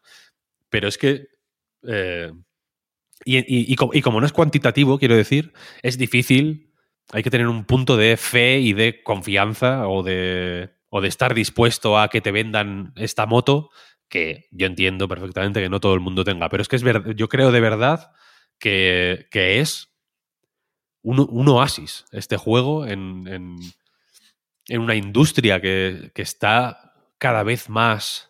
Un oasis o una sobrada, no sé, ahí ya que cada uno lo vea. En una industria que cada vez está más obsesionada con no dejarte respirar y asfixiarte el cerebro para que no le des muchas vueltas a nada durante más tiempo del estrictamente necesario, por si te lo piensas dos veces y te piras, eh, tener este juego que te deja todo el espacio del mundo. Hay momentos en los que no hay puto nada, que alrededor ves a lo, ves a lo lejos un dragón y estás en una llanura y no hay nada que hacer alrededor. Y cuando digo nada es nada, estás viendo únicamente la hierba moverse, tú corriendo para adelante, la barra de estamina, las varias barras de estamina en mi caso, ba- bajando poco a poco, a los muñecotes estos fantasmas que te están siguiendo contigo, todo en silencio, un pianito. Acojonante. Parece una tontería, lo sé, sé que no, insisto, hace falta un nivel de dejarse llevar por esto y de fe y de, y de y de bueno, y de regalarle al juego también algo tan valioso como tu tiempo. No quiero decir que no sea valioso el tiempo de nadie. Pero en mi caso, al menos, la manera en que me lo. me recompensa los momentos en los que hago esto, en los que juego de esta manera, es, es alucinante. Mm, me- Es la de Breath of the Wild. Sigo pensando que es más o menos el mismo juego 2 o el mismo juego 3, si quieres, ¿no? En plan, se han pasado las, se han pasado las secuelas. Más, mejor que el 2 es el 3. Eh, pero. Pero es acojonante. Es acojonante. A mí me parece uno de estos. uno de esos juegos que sale una vez cada 10 años. Y que haya salido dos veces en 7 años, me parece eh, de monumento, vaya, de ir a Unuma y decirle, tío, cógete unas vacaciones porque te las pago yo, vaya, te las has ganado porque porque esto es bestial. Así que la gente que quiera jugar a este juego durante meses, me parece la, la mejor decisión que se puede tomar en la vida. Sí, sí. En la vida. Ha dicho, ¿no? Unuma ya que, que el futuro de la saga pasa por el mundo abierto. Sí. Que, que- que ahora mismo la intención no es alternar esa estructura clásica o más Ocarina of Time, por poner un ejemplo, que, que esto, que, que seguramente no. El próximo Zelda no será el mismo juego 3, no, no reciclará el mapa y pondrá el, el- el ático, pero, pero sí que la idea de la exploración yo creo que se va a quedar así. Y, creo que tiene sentido y me parece bien, ¿eh? Y habrá espacio para sorprender. Pero es, cierto, Víctor, que, es completamente decisivo lo de ya no el ritmo del juego, sino tu ritmo. Porque seguramente, aunque yo también creo o sospecho que va a ser peor el juego si lo juegas con prisas, seguramente quien toma la decisión de terminarlo en 35 horas y, resulta que no le gusta, puede que le gustara incluso menos si se lo tomara con más calma y, y se lo pasara en 80 horas. ¿Sabes? Porque la decisión de ir deprisa ha sido suya. Es verdad que algún purista te podrá decir, y estoy dispuesto a discutirlo porque puedo llegar a darle la razón, que al principio las indicaciones, los objetivos, los puntos amarillos son demasiado claros. Que quizá podría haber un poco más de esas famosas indicaciones de sigue por el camino o el sendero del este y cuando llegues a dos montañas muy altas, mira a la derecha y verás el pueblo Orni. Igual los, los, los cuatro puntos amarillos son demasiado eh, determinantes, pero, pero aquí tenemos a Juan que no jugó a Breath of the Wild y, y- y ha, ha entendido, no, porque al final no hay una forma buena o una forma única de jugar a Tears of the Kingdom, ¿eh? pero, pero igualmente le ha apetecido, sin tener la experiencia previa de Breath of the Wild, tomárselo con calma, que yo también creo, insisto, que es lo que hay que hacer. ¿eh? Y, y, y esa libertad, entendida como dejar escoger al jugador, no es nada nuevo, lo hemos visto en otros muchos juegos, faltaría, pero sí se siente de una forma distinta en Tears of the Kingdom, como casi todo. ¿eh? Lo, de Tears of the Kingdom, el rollo este de, ya lo hemos visto en otros sitios, pero aquí se siente diferente, a mí me, me sigue marcando mucho la, la experiencia esta idea. Pero te iba a decir, Víctor, o sea, ahora has llegado a la conclusión de que ir con prisas no te compensa, pero estás a tiempo de frenar y de volver a tomártelo con calma. O ya o te has pasado de frenada. No, no, no. Yo creo que se, es un juego que permite muy bien, yo creo, modular los ritmos. A mí, yo tampoco me arrepiento de haber jugado de esta manera, ¿eh? te lo digo en- al revés. Cuando, cuando se me estaba empezando a hacer un poco más parecido de la cuenta a- o más de lo que me gustaría a Breath of the Wild, hacerme, hacerme un montón de, de- de santuarios de estos me fue bien. eh, me permitió ponerme de vuelta con. O, sea, o- o conseguir la suficiente estamina como para volver a jugar como yo recordaba que, que me gustaba jugar. Eh, conseguir las, las habilidades de, de los dioses estos me, también me, me- no sé, me, me fue, me gustó, vaya. Sí, bueno, eh. Me- le dio, le dio nueva, un nuevo rollo al juego, sí, que ¿sabes? lo hemos dicho también mil veces, ¿eh? o desde el primer momento, que por mucho que quieras tomártelo con calma, en cierto momento el juego te pide, o el cuerpo te pide un, pequeño acelerón y vamos jugando con, con esas varias marchas y esas varias velocidades. Yo ahora tengo que pegar un acelerón, vaya. Lo voy a hacer en cuanto pueda, porque ya digo que esta semana he podido jugar una vez más, menos de lo que quisiera.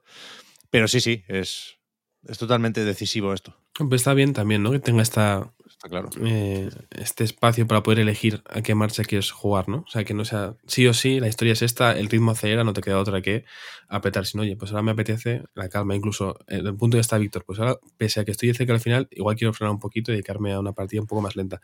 Eh, me parece genial. Al final entiendo que todo, es lo que decía Víctor, ¿no? Que todo está pro- programado, está ahí, no es magia, o sea, no tenían todo previsto, pero ahí me, me fascina el, en un aparente caos para Sí, mí ver eso es- que luego hay cierto orden, ¿no? Que me giro y veo algo que me va a llevar hasta un punto muy interesante y voy a seguir y de repente estoy tres horas y, y se ha pasado el tiempo eh, volando. Es verdad que más que querer acelerar, en mi caso, por ejemplo, lo que yo sí quería era jugar más tiempo. No por cambiar el ritmo, sino porque quería jugar más. Es una cosa que, que, o sea, no- yo todavía no he llegado a cansarme ni, ni creo que lo haga de momento porque para mí es todo muy nuevo, ¿no? Y eso siempre está bien. Pero, pero vaya, eh, cuando grabemos la semana que viene seguramente que ya habré hecho parte de, la historia principal. Últimamente he encontrado más cinemáticas, ¿no? Estos flashbacks que encuentras por ahí en los, en los eh, mini laguitos, ¿no? Esas lágrimas de recuerdos y demás. Y cada cosa es que como encuentro más estímulos a seguir, pues eh, no dejo de, de jugar y no dejo de jugar sonriendo sobre todo, que no suele ser habitual. O sea, es un juego que realmente me, me calienta bastante el corazón porque me meto mucho en la partida. No, no sé si llego a, a rolear tanto como igual en otros juegos, pero sí que vivo mucho la, la aventura de Link y, y me sorprende para bien cada día. Igual que podemos hablar de más rápido o más lento, también hay una, una dualidad ¿no? con, con lo de más abierto o, o más cerrado. O sea, el juego es un mundo abierto, la libertad está presente también en su estructura, pero es verdad que de una forma muy clara hay momentos en los que esto hace embudo, ¿no? En, en la- en algunas de las misiones principales Sí. eh, empieza la cosa eh, muy abierta, muy poco guiada y tú, tú, tú, tú, tú, se va estrechando el camino hasta que llegas a la mazmorra.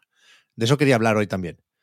Las mazmorras o los templos, no sé cuál es el nombre oficial, si es que lo tienen en Tears of the Kingdom, pero ya nos entendemos, ¿eh? en, en esas cuatro misiones que se te plantean al principio, el camino hacia el jefe final de turno es, pues eso, un- una unidad de diseño que conocemos bien en la saga The Legend of Zelda, que es eh, eh, ese templo, esa mazmorra, que ya veníamos eh, con la lupa a ver qué hacía aquí Tears of the Kingdom, porque fue quizás eh, uno de los aspectos más criticados de Breath of the Wild, ¿no? Esas bestias divinas que se quedaban, a mí conceptualmente me siguen pareciendo muy guays, ¿eh? también, porque uno viene de Shadow of the Colossus, pero es verdad que una vez dentro se quedaban un, poco cortas como, como mazmorra comparada sobre todo con el resto del juego, ¿no?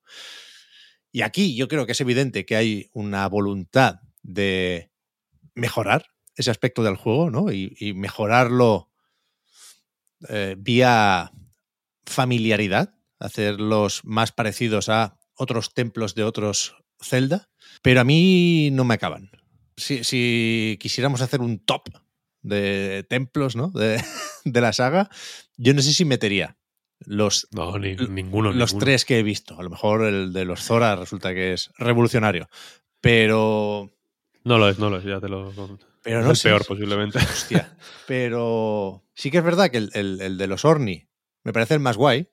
Creo que es el- donde mejor funciona la idea esta de pegar puzzles. Al final tienes que acceder a una serie de interruptores o mecanismos para abrir una puerta, ¿no? Y, y- la gracia está más en saber cómo se llega a cada mecanismo que encontrar el mecanismo porque también te lo marcan en el mapa, ¿no? Y ahí vi más claro lo de los puzzles. Y me pareció más concreto en tanto que la, manera de entrar es una o dos, como mucho. Pero, por ejemplo, en, en- las minas de los Goron, la libertad creo que es contraproducente. Porque creo que hay una forma más correcta de resolver el rompecabezas que te plantea cada vagoneta, pero al final yo me lo hice escalando y con la parabela, vaya. Joder, y yo, y yo. Ahí se, ahí se cheta, que flipa. Sí, y Hubo una, hubo una que, que era como, tío, es que es, es imposible. Estaba mirando el mapa, mirando todas las vagonetas. Al final me subí arriba del todo, de un lado, y digo, esto no se va a poder hacer así porque es muy hincho, vaya. Y efectivamente me fui volando a tomar por culo. Claro, con la mierda. Yo cuando veo en un juego un- ¿cómo es esto? El cambio de agujas, ¿no? Lo de cambiar Ah, uh, horrible, por, no, por no, dónde no. va la vagoneta, yo me agobio mucho. Y es verdad que, cuidado, que es coherente ¿eh? con el juego. Sería peor que te dijeran, hostia, hace tanto calor que se te ha quemado la parabela. Eh, no me jodas, no me jodas. Pero ya digo, siendo la manera correcta de afrontar esto desde el punto de vista del diseño del juego y de su coherencia interna, es contraproducente, creo yo, por, por cómo asociamos la mazmorra al momento eureka, ¿no? Al. Sí, sí, total. Pero también, coño, no jodamos, también. Pero sigue siendo el, el- quizá el asunto pendiente, ¿no? De, de- de esta subsaga. Aquí también es cierto que las mazmorras, por, no sé, por necesidad o por el motivo que sea, tienen menos protagonismo. Mm. Igual si tuvieran más protagonismo, igual sería hasta contraproducente. Pero sí que me parece muy inteligente cómo utilizan los distintos niveles del mundo. ¿Sabes? El subsuelo, el cielo y tal, Mm. para modular el tipo de experiencia que te pueden ofrecer. A mí el subsuelo me dice menos, la verdad, me parece un poco un pelín desaprovechado, mucho menos brillante y no solo porque esté a oscuras, que el, que el mundo, o sea, que, el- que el, eh, Sí, la sí. superficie y que el Sí. La primera impresión funciona mucho mejor que el rato que llevas de. Bueno, cuando, cuando llevas ya unas cuantas horas, lo asimilas de una forma que, que hace que pierda impacto. Bastante, además. Y esa es la cuestión, que el, que el cielo sí que me parece muy guay. Porque, o sea, creo que es una solución, de nuevo, eso es una idea que ha ido saliendo en distintos reloads cuando me hablo del Zelda, tan simple que cuando la ves dices, cojones, esto a mí no se me habría ocurrido en la vida, en realidad. Porque ¿cómo podemos hacer desafíos o niveles, digamos, o mapas más cerrados, más lineales, más de seguir un camino y que, que se pueda controlar muy bien como en un nivel cerrado de un Super Mario o como en un templo de Zelda, que al final, el- al final es un recorrido en el que vuelves varias veces a los mismos, a un mismo punto y cosas así, pero es, un, es una línea al final, quiero decir, en gran medida. ¿Cómo podemos hacer eso sin que choque frontalmente con la idea del juego normal, del juego base, que es lo- la contraria, vaya, ir, ir por todos lados y que, y que el juego no pueda forzarte a ir para allí si tú quieres ir para el otro lado, en realidad. Es el, el- el- si lo ves, puedes llegar a- en su máximo exponente, ¿no? Pues como, mira, pues no quitamos el suelo, no hay suelo, hay cosas flotando. Si quieres ir de una cosa flotando a otra, como no puedes volar para arriba, o sigues el camino, o te dan por culo, porque vas a ir para abajo. y ya está. O sea, es, es como, ah, vale, vale, es verdad, es verdad, es verdad. Y funciona, funciona bien, porque efectivamente en el templo de los Orni, el, el camino Sí, es la hostia. El camino suele ser la hostia en, Muy en- guay, sí. en los, en los cuatro casos. ¿eh? no, no es. Cada uno tiene, tiene una personalidad muy específica, intentan hacer cosas muy distintas. El de los Zora, ya verás, el de los Zora, el camino hacia allí mola bastante. Porque hace, hace una cosa muy, muy específica de la que has hablado tú en- ahora, de hecho. Guay. Y en ese sentido también es un poco eh, lo que ha estado haciendo Zelda un tiempo, ¿eh? Porque Skyward Sword ya es un poco así. Sí, sí, sí. El camino es bastante más interesante en casi todos los casos que el templo en sí.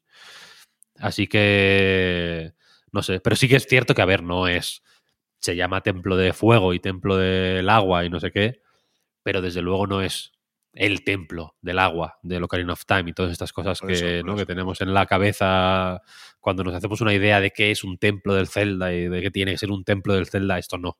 Esto no es. Esto es una cosa que está bien, que tiene su. que bueno, que, que- que tiene su función y que es muy específica eh, para este juego. No sé hasta qué punto es exportable y no sé hasta qué punto me gustaría que se repitiera mucho. O si, si lo repiten, seguramente lo repitan bien, ¿eh? porque me tengo que fiar de lo que, de lo que puede hacer esta gente Ah, claro. después de este juego. Pero posiblemente a ellos también les apetezca, incluso aunque mantengan la idea del mundo abierto, etcétera, etcétera, posiblemente también les apetezca probar otras, Sí. otros formatos, ¿no? Eh, Otras... eh, Estará estudiadísimo ¿eh? y, y probadísimo. Yo creo que, que han tenido muy presente o han hecho muchas pruebas con la duración de estos templos. Creo que es evidente que al juego no le vendría bien que estuvieras tres tardes en el mismo sitio haciendo lo mismo, ¿sabes? Va, va de, llevamos tres semanas diciéndolo, va de lo contrario, de, de ir para arriba, para abajo, de ir un poco sin rumbo y en ese sentido, joder, encerrarte en un templo durante seis horas sería, sería un poco absurdo. Pero, Sí, sí. Pero es verdad que, que- que no brillan esas partes. No pasa nada porque lo de justo antes y lo de justo después brilla como lo que más, ¿eh?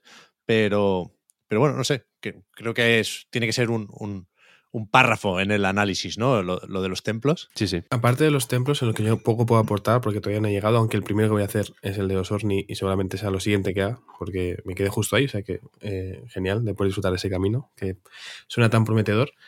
Eh, yo estaba pensando estos días, después de con, con Clara Doña, que ya estuvo por aquí hace poco, eh, sobre la forma de jugar. ¿no? Yo al principio jugaba mucho yendo en, el plano horizontal y normal, ¿no? corriendo o a caballo. Y me dijo, debe ser la única persona que juega así porque, quiero decir, los que ya hemos jugado Breath of the Wild igual aprovechamos más pues, eh, la verticalidad.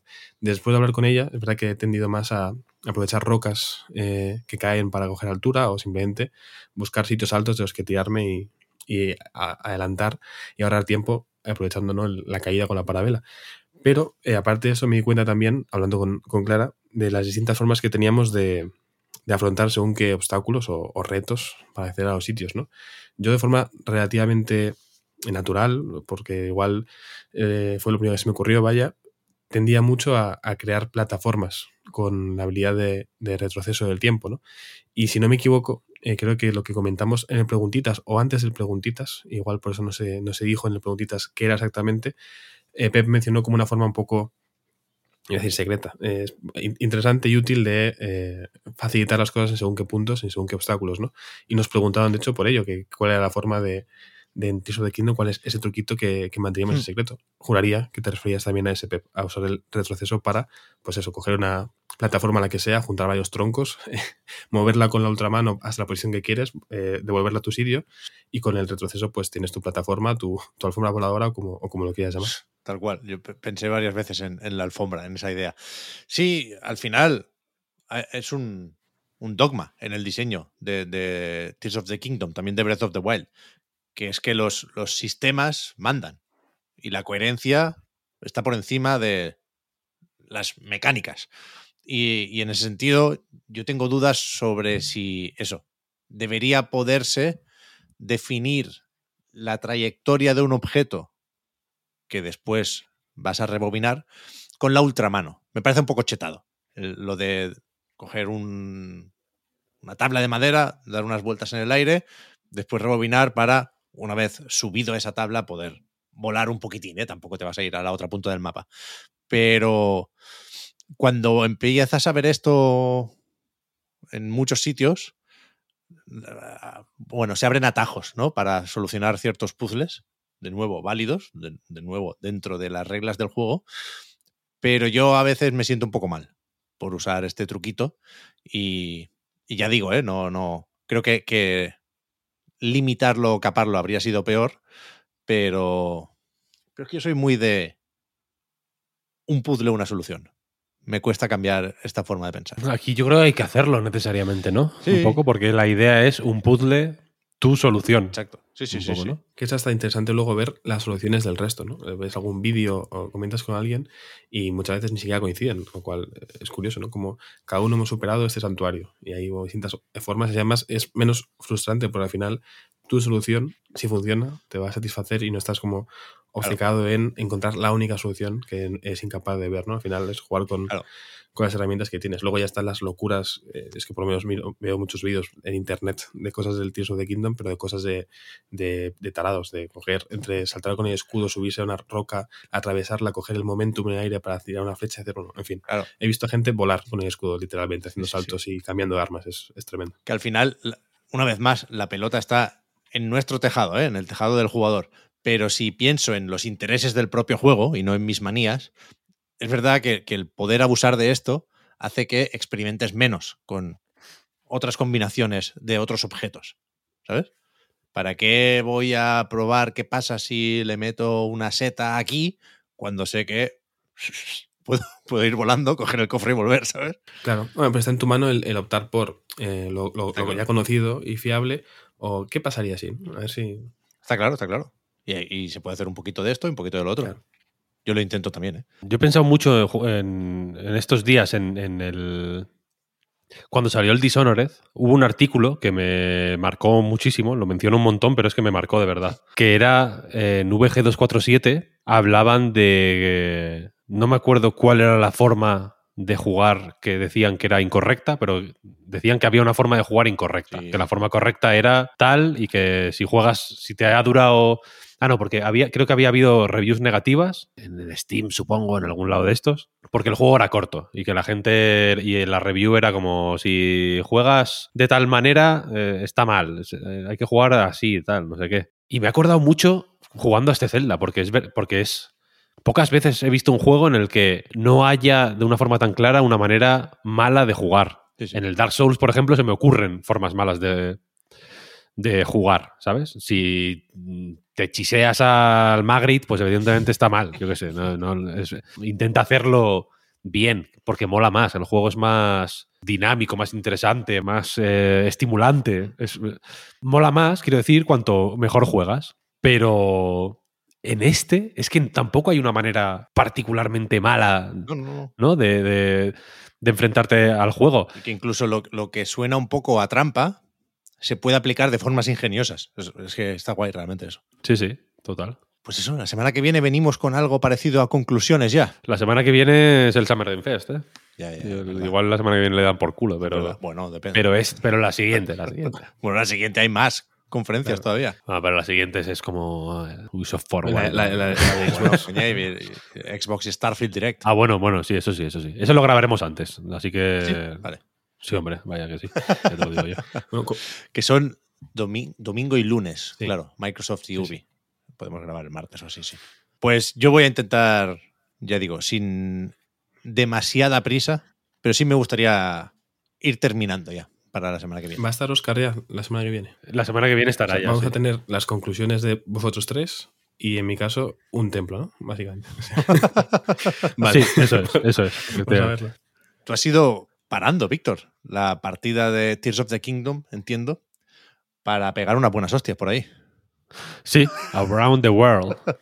En Street Fighter VI, que es el juego principal de este episodio, yo creo, ¿no? Sí. Y que ha salido bien, ¿no?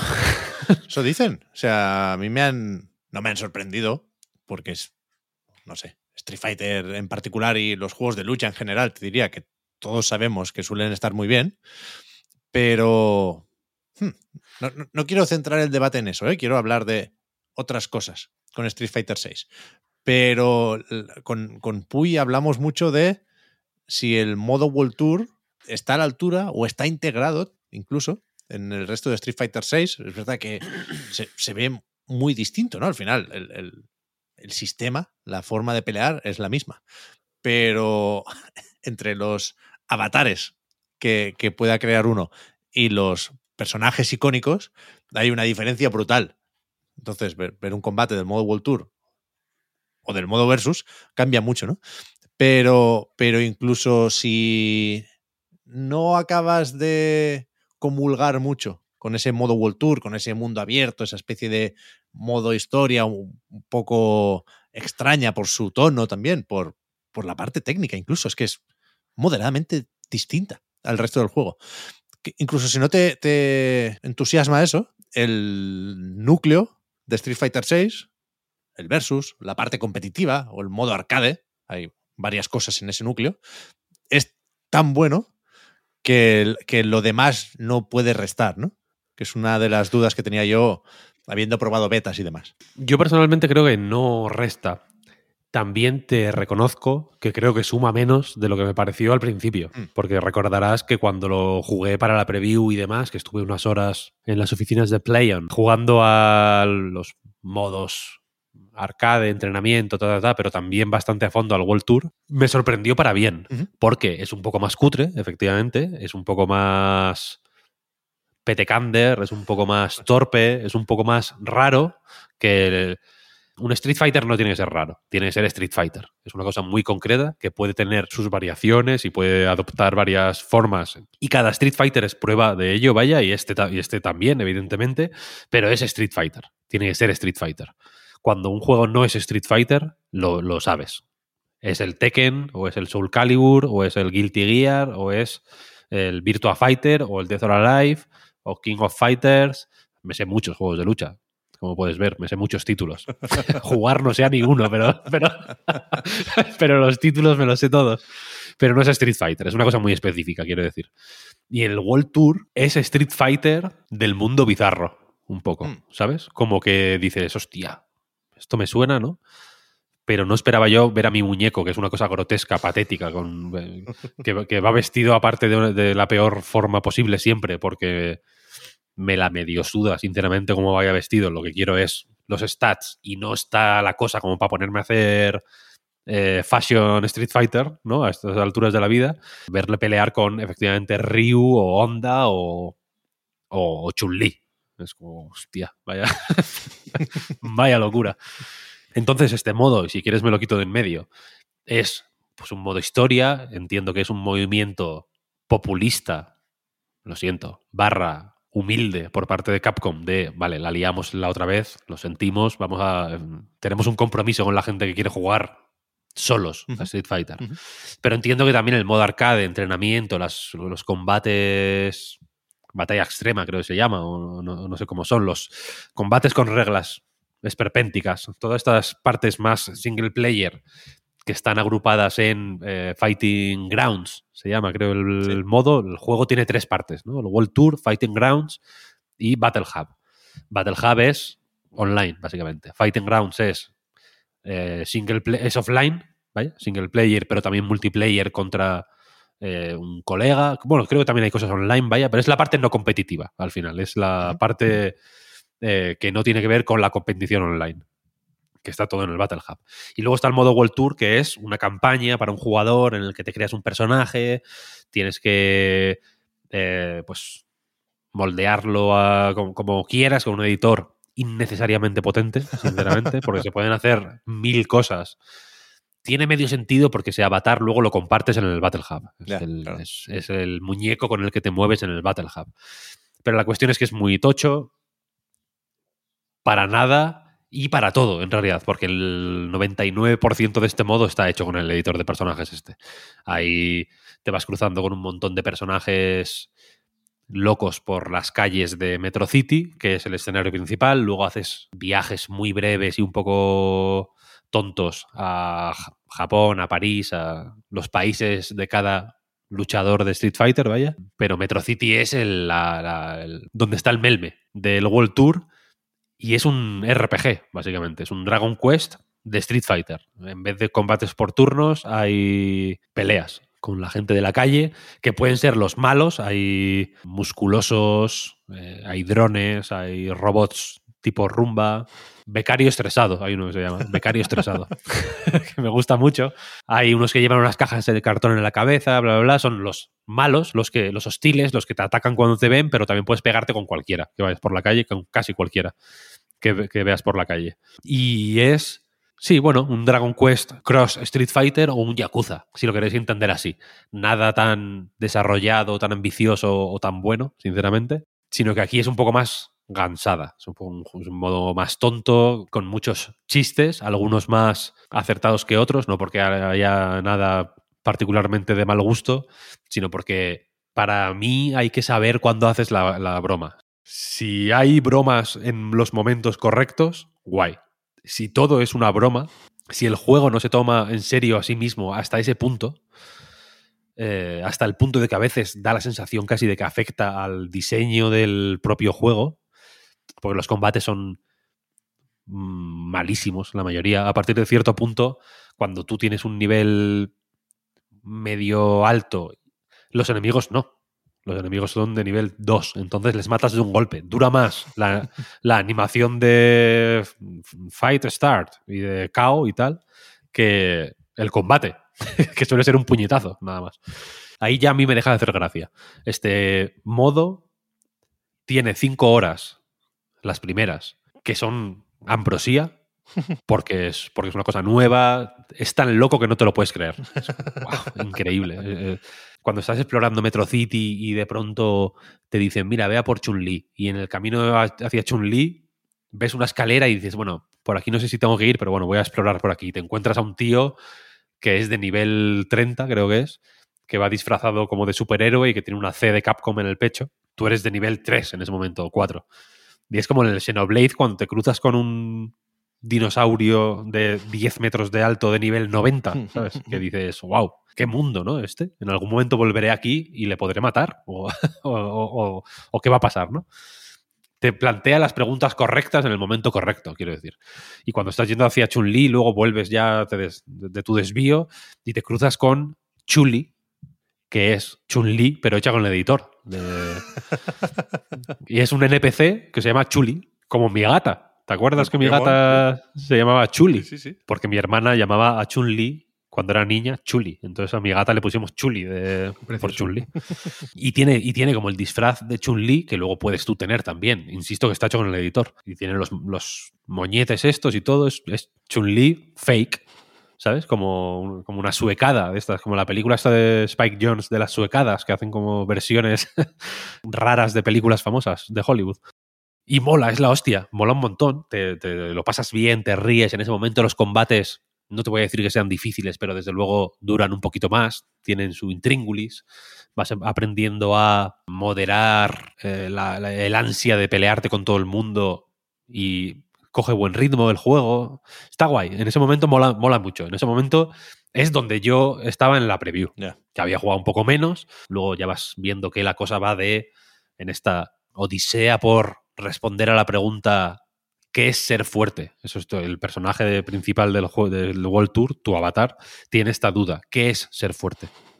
Entonces tienes, buscas la respuesta y para encontrar la respuesta pues tienes que buscar a maestros de, de- de la lucha que son pues los personajes de Street Fighter, ¿no? Al final. Y en esta Odisea, ya digo, pues vas tomando como maestros a distintos personajes y vas adoptando o consiguiendo sus estilos de lucha, que básicamente es que te pones el esqueleto de tu de ese personaje en tu avatar y la cuestión es que vas ganando a medida que su- subes de nivel a tus maestros o tu relación con tus maestros sube de nivel, etcétera, etcétera, vas ganando sus movimientos, te puedes ir creando distintas builds, digamos, combinando pues el Ayuken con sp- spinning flying kick esta con vas cogiendo y te vas creando tu personaje que luego también puedes usarlo en el Battle Hub, por cierto. Las cinco siguientes horas ya empiezas a dudar de lo que estás haciendo y de hacia dónde va todo. Porque piensas, tengo a dos botones de distancia un Street Fighter 6 mejor. ¿Por qué estoy dedicando tiempo a este, que es malo? que, que- que quiero usar ataques que no tengo. ¿Sabes lo que quiero decir? ¿Por qué? No, no, no quiero. Quiero hacer el Shoryuken. No quiero ganarme el, el derecho a hacer el Shoryuken. ¿Qué estoy haciendo? Pero bueno, sigues adelante, ¿no? En realidad, porque todavía los diálogos son divertidos. Empiezas a empaparte un poco más de Metro City y te encuentras a Carlos Miyamoto, por ejemplo, de Final Fight. ¿Mm? Te encuentras con una máquina recreativa donde está el Final Fight también, para jugártelo entero, el de, la, el de, el de arcade, vaya. Bien. Eh, hay, hay como recreativas por ahí por la ciudad. Está la Street Fighter 2 también. Joder. Y dices, hostia, tal, te va molando, vas encontrándole cosas, hay, vas encontrando minijuegos que son guays, hay uno como de como romper los morros de las botellas así con un ataque como de kung fu que mola bastante, hay otro de hacer parry a pelotas de baloncesto que también está en el modo arcade. Parry the balls, dice la, dice la voz. Y, bu- y bueno, dices, yo qué sé, pues juego un ratillo más, me lo pasaré y ya está, y ya puedo pasar al modo este. Hay un momento en el que hay un gran combate o como una competición de artes marciales, digamos, rollo Dragon Ball, que piensas, pues ya está, ¿no? ¿Qué pasa? Que el que sigue, o sea, el combate de este, el torneo este no es el final, al revés, es prácticamente el principio del modo World Tour y te quedan 10 horas más todavía para terminarlo, porque es largo como un día sin pan. Es, es más largo de lo que de lo que de lo que puede permitirse, vaya. Ya.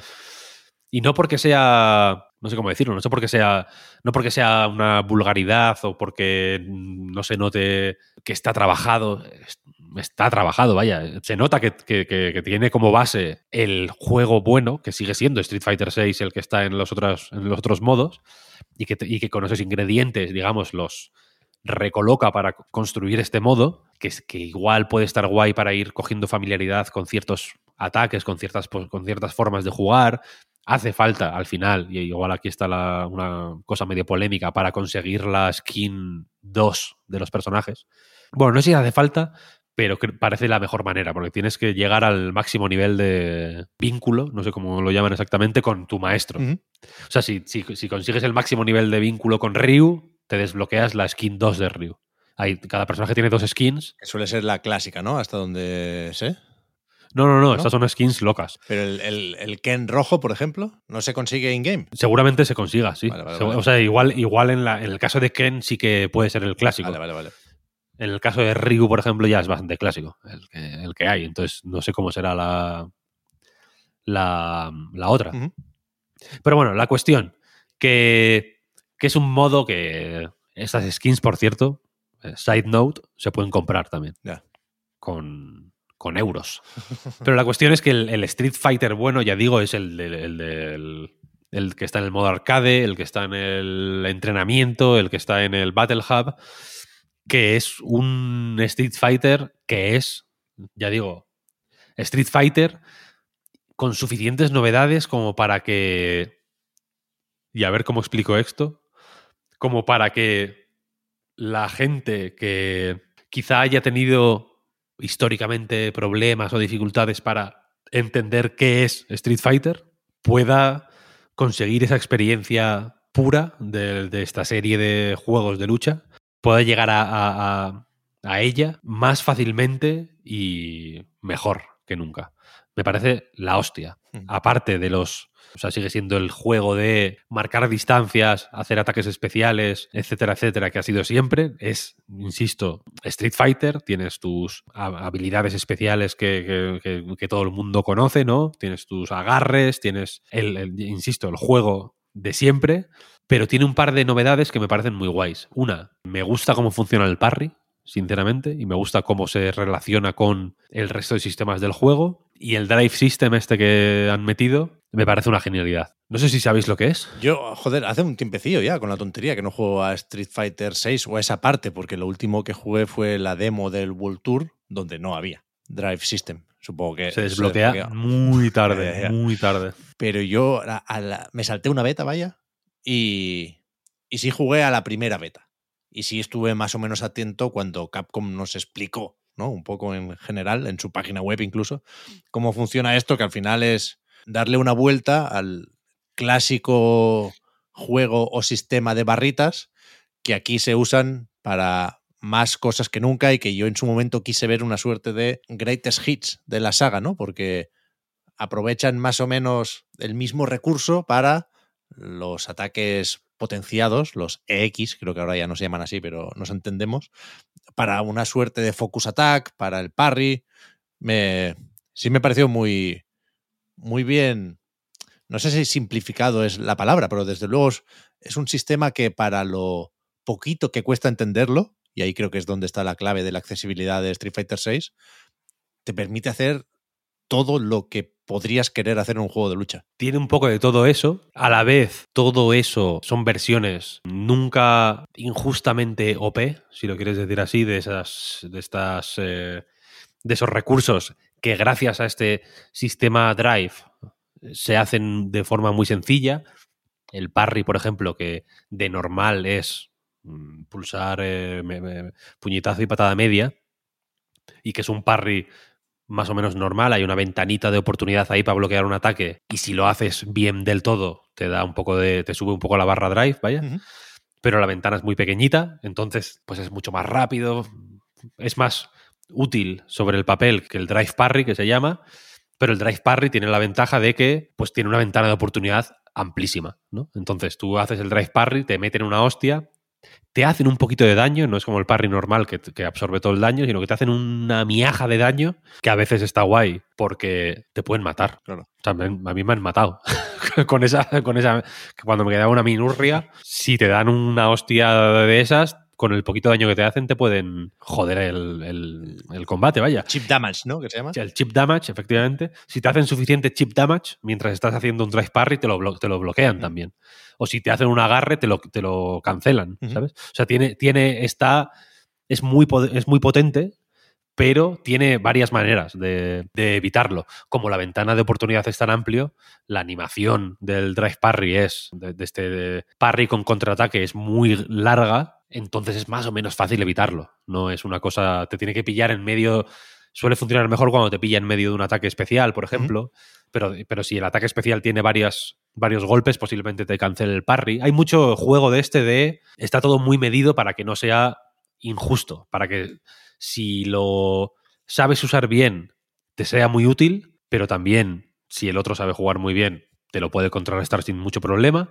Y si no sabes jugar bien y quieres abusar de este drive parry, no te va a servir de mucho. Y además vas a entrar en burnout, que se llama, que es en esta. cada. cada muy- cada cosa que tiene que ver con el drive, que son las que hacen los efectos estos de pintura, para entendernos, ¿no? Rollo Street Fighter 4. Sí. Te quita un poquito de barra de drive, la barra de drive crece sola, no es como el, los- el super, que el super sube cuando te dan o das tú. Eh, La barra de drive es de tiempo, simplemente. Va para abajo cuando usas drive y va para arriba cuando esperas, simplemente. Si baja del todo, te metes en burnout.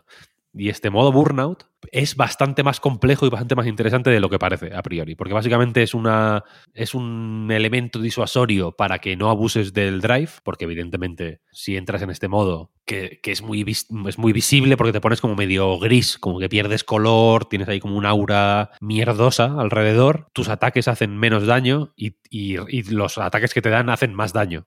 Entonces es un modo en el que estás evidentemente en desventaja y no puedes utilizar el drive parry mientras tanto. Se te anula la posibilidad de usar ese recurso, pero no te mueres, quiero decir. Puedes seguir haciendo más o menos todo lo demás. Entonces, evidentemente te pone en desventaja, pero también te pone en una posición desesperada que también mola, en realidad. Porque el otro va a querer jugar de una forma muchísimo más ofensiva de pronto.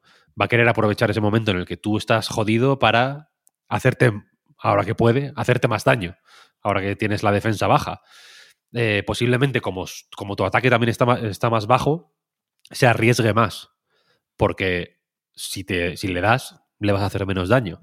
Entonces, en esa situación, el juego mental cambia por completo. Durante unos segundos, que luego la barra de drive va subiendo, subiendo, subiendo, subiendo, y cuando termina de subir, vuelves a estar normal. Durante esos segundos, el juego cambia por completo. Es un momento, en- es un Kit Kat, ¿sabes? En medio de, ese, de, de esa ronda, que, la- que, la- que el carácter de los dos oponentes cambia por completo. También de pronto puedes tirar mucho más de agarres. Los agarres tienen muchísima presencia en este juego. No, yo no recuerdo Street Fighter V tan de agarres, sinceramente. Aquí el agarre, y el agarre tiene sentido que tenga más presencia también, porque, como digo, la barra de drive avanza con el tiempo, no con lo que haces. Entonces los agarres son largos. Son una cosa que, que tarda más. La animación, que el otro se queda en el suelo, tal y cual, ganas tiempo. Es una forma de, cojonuda de ganar tiempo cuando estás en burnout, vaya. Y entonces tiene este rollo, que siempre ha tenido Street Fighter, de varios piedra, papel o tijera ocurriendo a la vez. Porque cada ataque, cada cosa que tú puedes hacer, el rival te lo puede contrarrestar de varias maneras y viceversa. E incluso a veces, cada cosa, cada intento de contrarrestar algo tuyo que te hace el rival, puedes contrarrestarlo tú. Entonces es un juego de a ver qué me va a hacer y a ver cómo te- lo contrarresto. Es casi un juego de turnos, ¿sabes? De yo hago mi movimiento, tú haces el tuyo y a ver qué coño pasa. Efectivamente, como un piedra, papel o tijera, quizá más evidente que nunca, porque cuando lanzas un drive parry, por ejemplo, a veces es un tirarse a la piscina, ¿sabes? Vale, voy a lanzar esto porque intuyo que por la situación en la que está, por eh, lo que acaba de hacer, porque ha saltado para atrás, porque se ha mm, avanzado, avanzado hacia adelante, hacia mí de una manera que parece agresiva, me va a intentar hacer esto. El juego mental tiene mucho, mucha importancia, quiero decir, mucha presencia. Y eso hace que los combates sean increíbles, porque todas estas movidas, ¿no? Que se suman a las que ya había y que ya hacían que el Street Fighter 2, por decir el más simple, fuera, joder, pues el juego que quería jugar todo el mundo con los colegas, ¿no? Porque era hiper, hiper emocionante. Aquí hay mil eh, mecánicas ocurriendo en cada combate y el tiempecito que dura un encuentro, que no suele ser más de 30 segundos o 40 segundos, vaya, pasan mil cosas. Mil cosas, mil cosas, mil cosas. El- el- la idea del Evo Moment, Sí. aquí, aquí está todo hiper pensado para que ocurran Evo Moments contra la máquina, vaya.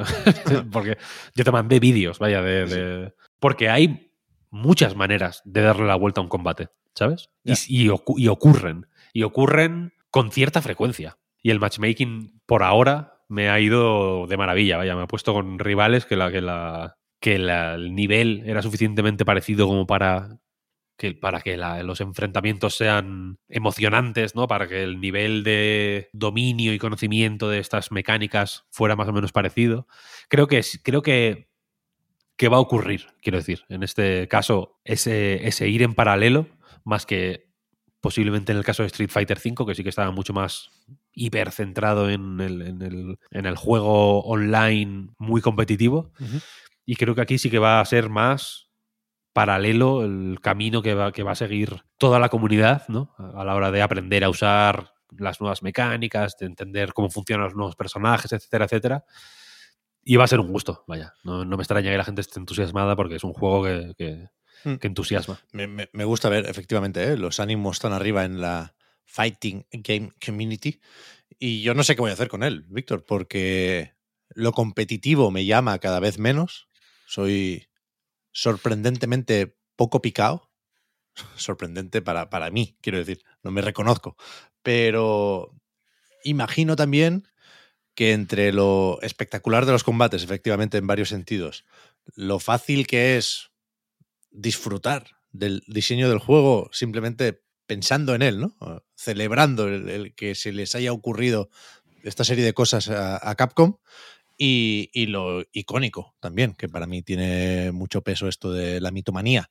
Me, me gusta siempre reencontrarme con un Ryu, una Chun-Li, un Ken, por supuesto. Eh, entre todas estas cosas yo creo que lo voy a acabar disfrutando, pero no sé cuándo. De momento me quedo en el Tears of the Kingdom, pero ya llegará. Hombre, hay tiempo, hay tiempo. Este, este yo creo que va a durar, ¿eh? No, Sí, por eso. Con Akuma igual, igual entro. O Akuma ya está. no, no Akuma, no- Akuma lo meten en. Vale, vale, vale. Lo meten en el. está- es- es de los cuatro personajes que hay. eh, Sí, sí, sí. no sé si anunciados oficialmente o filtrados. Sí, no, sí, sí, se- se anunciaron, se Ah, anunciaron. vale. Y ya por terminar, vaya. eh, hablando de personajes, los nuevos me parecen todos perfectos. No hay ninguno que no me parezca la hostia. Increíbles. Hay bastantes nuevos, además. Siete, ¿no? O seis.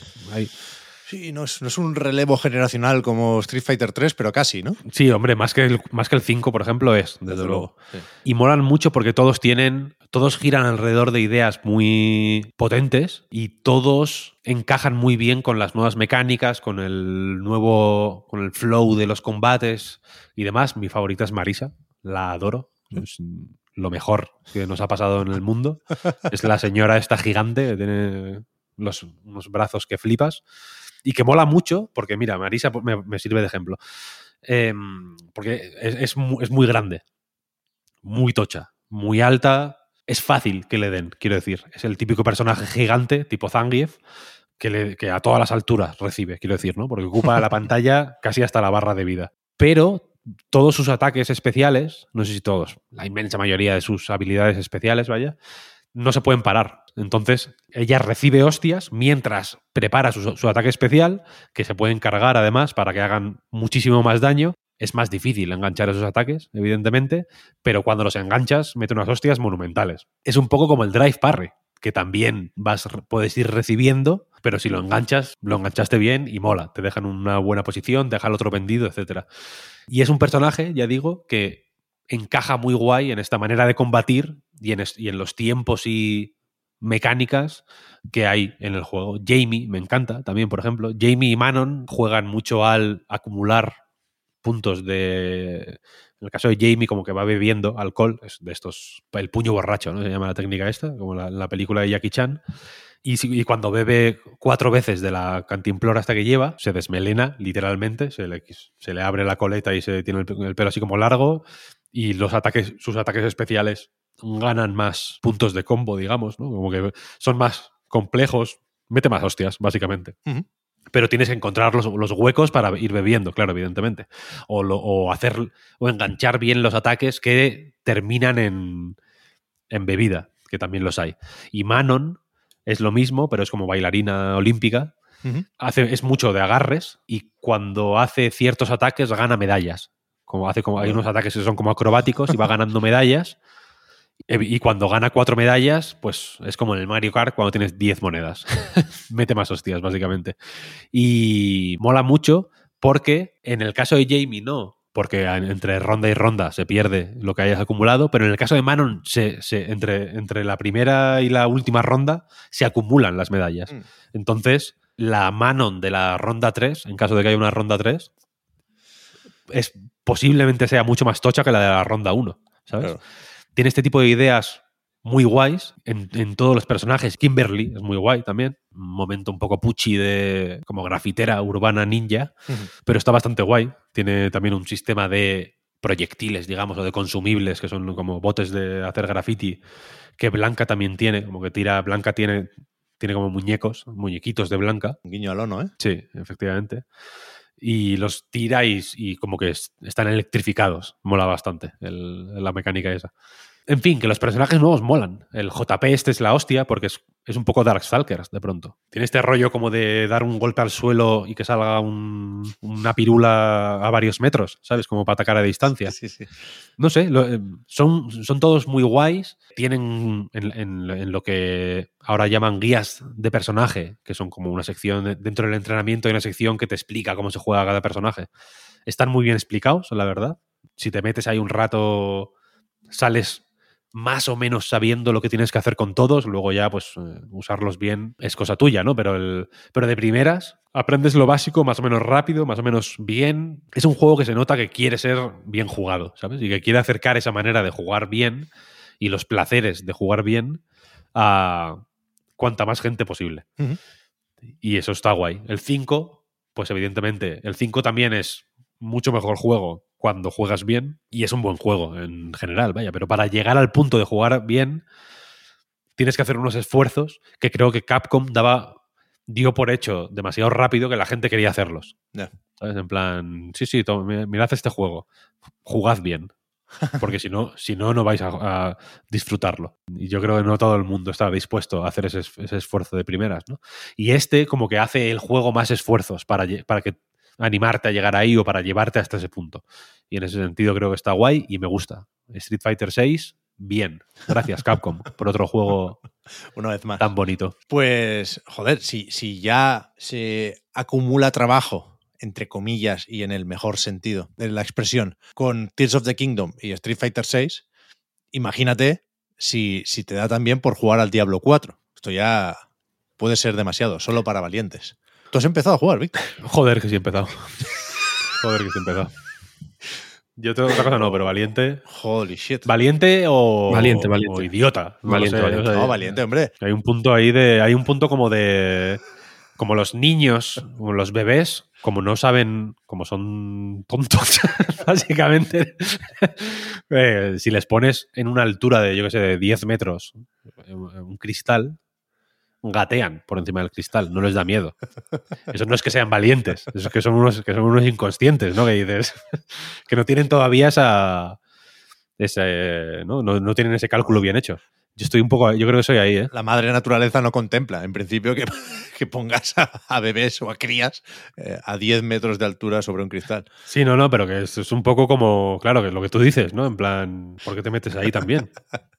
Pero, pero esa, esa inconsciencia la mencionaba solo a modo de anticipo para el programa de la semana que viene. ¿O tienes algo que decir ya de Diablo 4? Bueno, podría decir, no he jugado mucho más que lo que jugué en la beta, entonces tampoco quiero hacer aquí un análisis fuerte, pero sí que he empezado a jugar con otro personaje, la hechicera en este caso. Quería hacer una pequeña reflexión simplemente alrededor de esto. Ya digo que no he jugado muchísimo más. Dos reflexiones. La primera es que la tienda, eh, deprimente, lo siento, pero es así, está muy currada en la tienda. Cuando le das a la tienda en el, en el Diablo 4, te aparece como una pitonisa con unas cartas así como del tarot, que es el modelo tridimensional más guapo que yo he visto en mi vida. Es, es, mm, increíble. Sí, creo que Es, es un, un nivel de dominio de la técnica y del arte del 3D que es grotesco que se, que se tire en, ese- en una tienda. Donde además se vende. ¿Tú te acuerdas del Horse Armor, Pep? Sí, claro. ¿Tú te acuerdas, Juan, del Horse Armor? No, yo no, la verdad. Vale, es que aquí igual hace falta un poco de contexto. Nosotros somos ya tirando a viejos. Oblivion, The Elder Scrolls 4 Oblivion, un- una, una anécdota con ese juego fue que en el Xbox Live, en ese momento, se vendía Horse Armor, que era una puta armadura para el caballo, un DLC, un micropago eh, moderadamente caro además, que era eso, una armadura para el caballo. Y fue, Y ya. sí, fue meme porque en esa época no se, de- se decía meme ya, en esa época, o Yo creo que no había memes ahí. no había memes, ¿no? No se hablaba tanto de memes. ¿no? Era, un- era una época pre-meme. La cuestión es esa, que fue polémico porque era una mierda. Era mm, una armadura para el caballo que te la cobraban a 1200 gamer points o como se llamaran, o, lo- o los puntos que fueran, y nada. Y, la- y las flechipollas, el, el arrow in the knee y el, y el horse armor quedaron ahí para el recuerdo asociados a eh, Oblivion. Pues en la tienda del Diablo 4 venden horse armor Mm, con toda la, con la- una naturalidad Claro. deprimente. O sea, insisto, la, por- la- la- la lección aquí de historia de los videojuegos es que en ese momento fue un, un poco el, el inicio de el DLC o el micropago estético que en aquel momento parecía absurdo. ¿Quién va a querer pagar por ponerle una armadura al caballo? Y ahora la industria se sustenta en eso, claro. es nuestro bread and butter, ¿no? Que se dice. Sí, sí. Y cuesta 10 pavos. No 10 pavos porque cuesta 1000 gemas. Hacen el truco de los gamer points, que es que es, es el- es el- la misma jugada, quiero decir. Sirve para que yo diga cuesta 10 pavos y alguien me diga, no, son 1000 gemas. 10 euros son 1200 gemas. es como, vale, vale, para ti la perra gorda. Es mucho más caro de lo que debería ser un artículo cosmético de ese tipo, que es una birria, lo siento. Y la otra reflexión que quería hacer tiene que ver con la parte buena del juego, que es todo lo que no es la tienda, hasta donde yo he visto. Entonces, en ese sentido, balance positivo. Eh, y me he empezado con la hechicera porque en las betas jugué pícaro, bárbaro y druida. Eh, no, eh, pícaro no, nigromante, perdón. Pre-nerf. Solo, la, solo los iniciados sabrán de lo que hablo. La cosa es que eh, no es que acabara cansado de esas clases en el tiempo que, le- que lo jugué en, la- en las betas, que tampoco fue muchísimo, sino que al revés me quedé con muchísimas ganas de saber cómo era, cómo avanzaban estas clases. Todas las habilidades me parecieron muy guays. El tipo de dinámicas que se forman en el juego por cómo está diseñado ahora me parecieron muy interesantes. Las, los árboles de habilidades me molaron un montón. Entonces me dio mucha curiosidad ver cómo era el bárbaro más allá del nivel 20 y cómo era el druida más allá del nivel 20 y cómo era, ¿sabes lo que quiero decir? Y, y- tanto fue así que esta mañana a las 6, 2.03, que es cuando he empezado a jugar, he pensado, joder, ¿me hago un bárbaro o me hago otro? Porque puede estar guay, en realidad, ¿no? Eh, y me hice la hechicera porque de pronto la idea de- de- del eh, juego a distancia me, me sedujo. No, no soy yo muy de juego a distancia en los Diablo, tengo que reconocerlo. Me gusta más el bárbaro, me gusta más lanzarme en mitad de las hordas y empezar a meter hostias como, como panes. Es lo que yo asocio un poco más a Diablo. Pero de pronto como que pensé, joder, si está tan currado esto y, y mis experiencias con el juego a distancia en Diablo 4 en las betas han sido muy interesantes y muy satisfactorias, vamos a intentar algo que sea más puramente eh, a distancia, en realidad. ¿no? Vamos a, y por alguna guía de personajes que vi en YouTube, en las betas, la hechicera parecía que tenía magias muy bien pensadas, vaya. Y las horas que he podido jugar hasta el momento, que ya digo, eh, he llegado hasta un poquito antes de donde acababa la beta. Y me está molando jugarlo, la verdad. Me está, me está pareciendo. Me está pareciendo guay. Pues cuidado, no te hagas daño, pero me alegro de que tantos titulares tengan que ver con el regreso de Blizzard, ¿no? Que, que no sé dónde se fue con el Diablo Immortal, pero que seguramente nos gusta más tenerla aquí, donde Diablo 4. Hay que ir rápido ¿eh? con eso también. No quiero, es que no quiero mirar el calendario, vaya, pero a la que me ponga un poco nervioso. Pero aquí hay temporadas y leches, ¿no? Sí, hombre, pero hay Final Fantasy también. Ya, ya, ya, desde luego, desde luego. Por eso, de momento, la semana que viene comentaremos el Summer Game Fest, a ver cuánto tiempo nos deja Jeff Keighley y sus World Premiers para comentar otras cosas en el mismo podcast, a ver si nos cabe un poco más de Diablo, un poco más de Zelda. Ya veremos, supongo que será, bueno, no, iba a decir, supongo que será buena noticia que no tengamos tiempo, porque eso significa que hay mucho que decir sobre el Summer Game Fest, pero sabemos que que no solo se pueden decir cosas buenas de las presentaciones.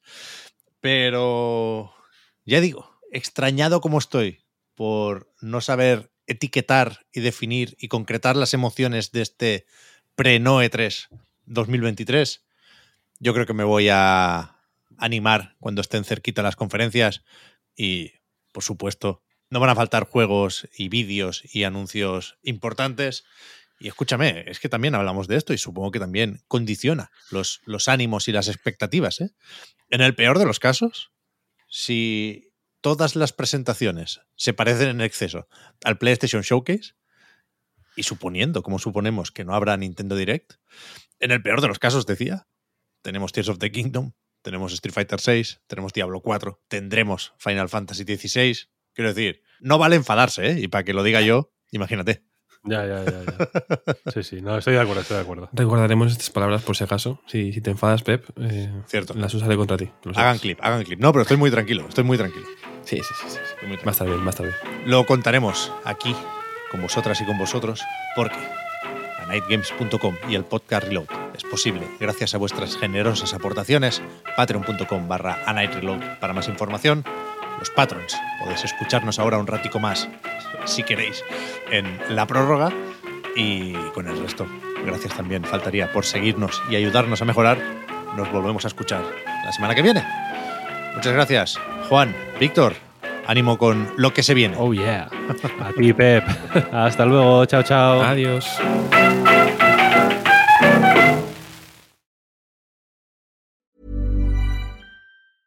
Hi, I'm Daniel, founder of Pretty Litter. Did you know cats tend to hide symptoms of sickness and pain? I learned this the hard way after losing my cat, Gingy. So I created Pretty Litter, a health monitoring litter that helps detect early signs of illness by changing colors, saving you money and potentially your cat's life. Pretty Litter is veterinarian developed, and it's the easiest way to keep tabs on your fur baby's health right at home. Go to prettylitter.com and use code ACAST for 20% off your first order and a free cat toy. Terms and conditions apply. See site for details.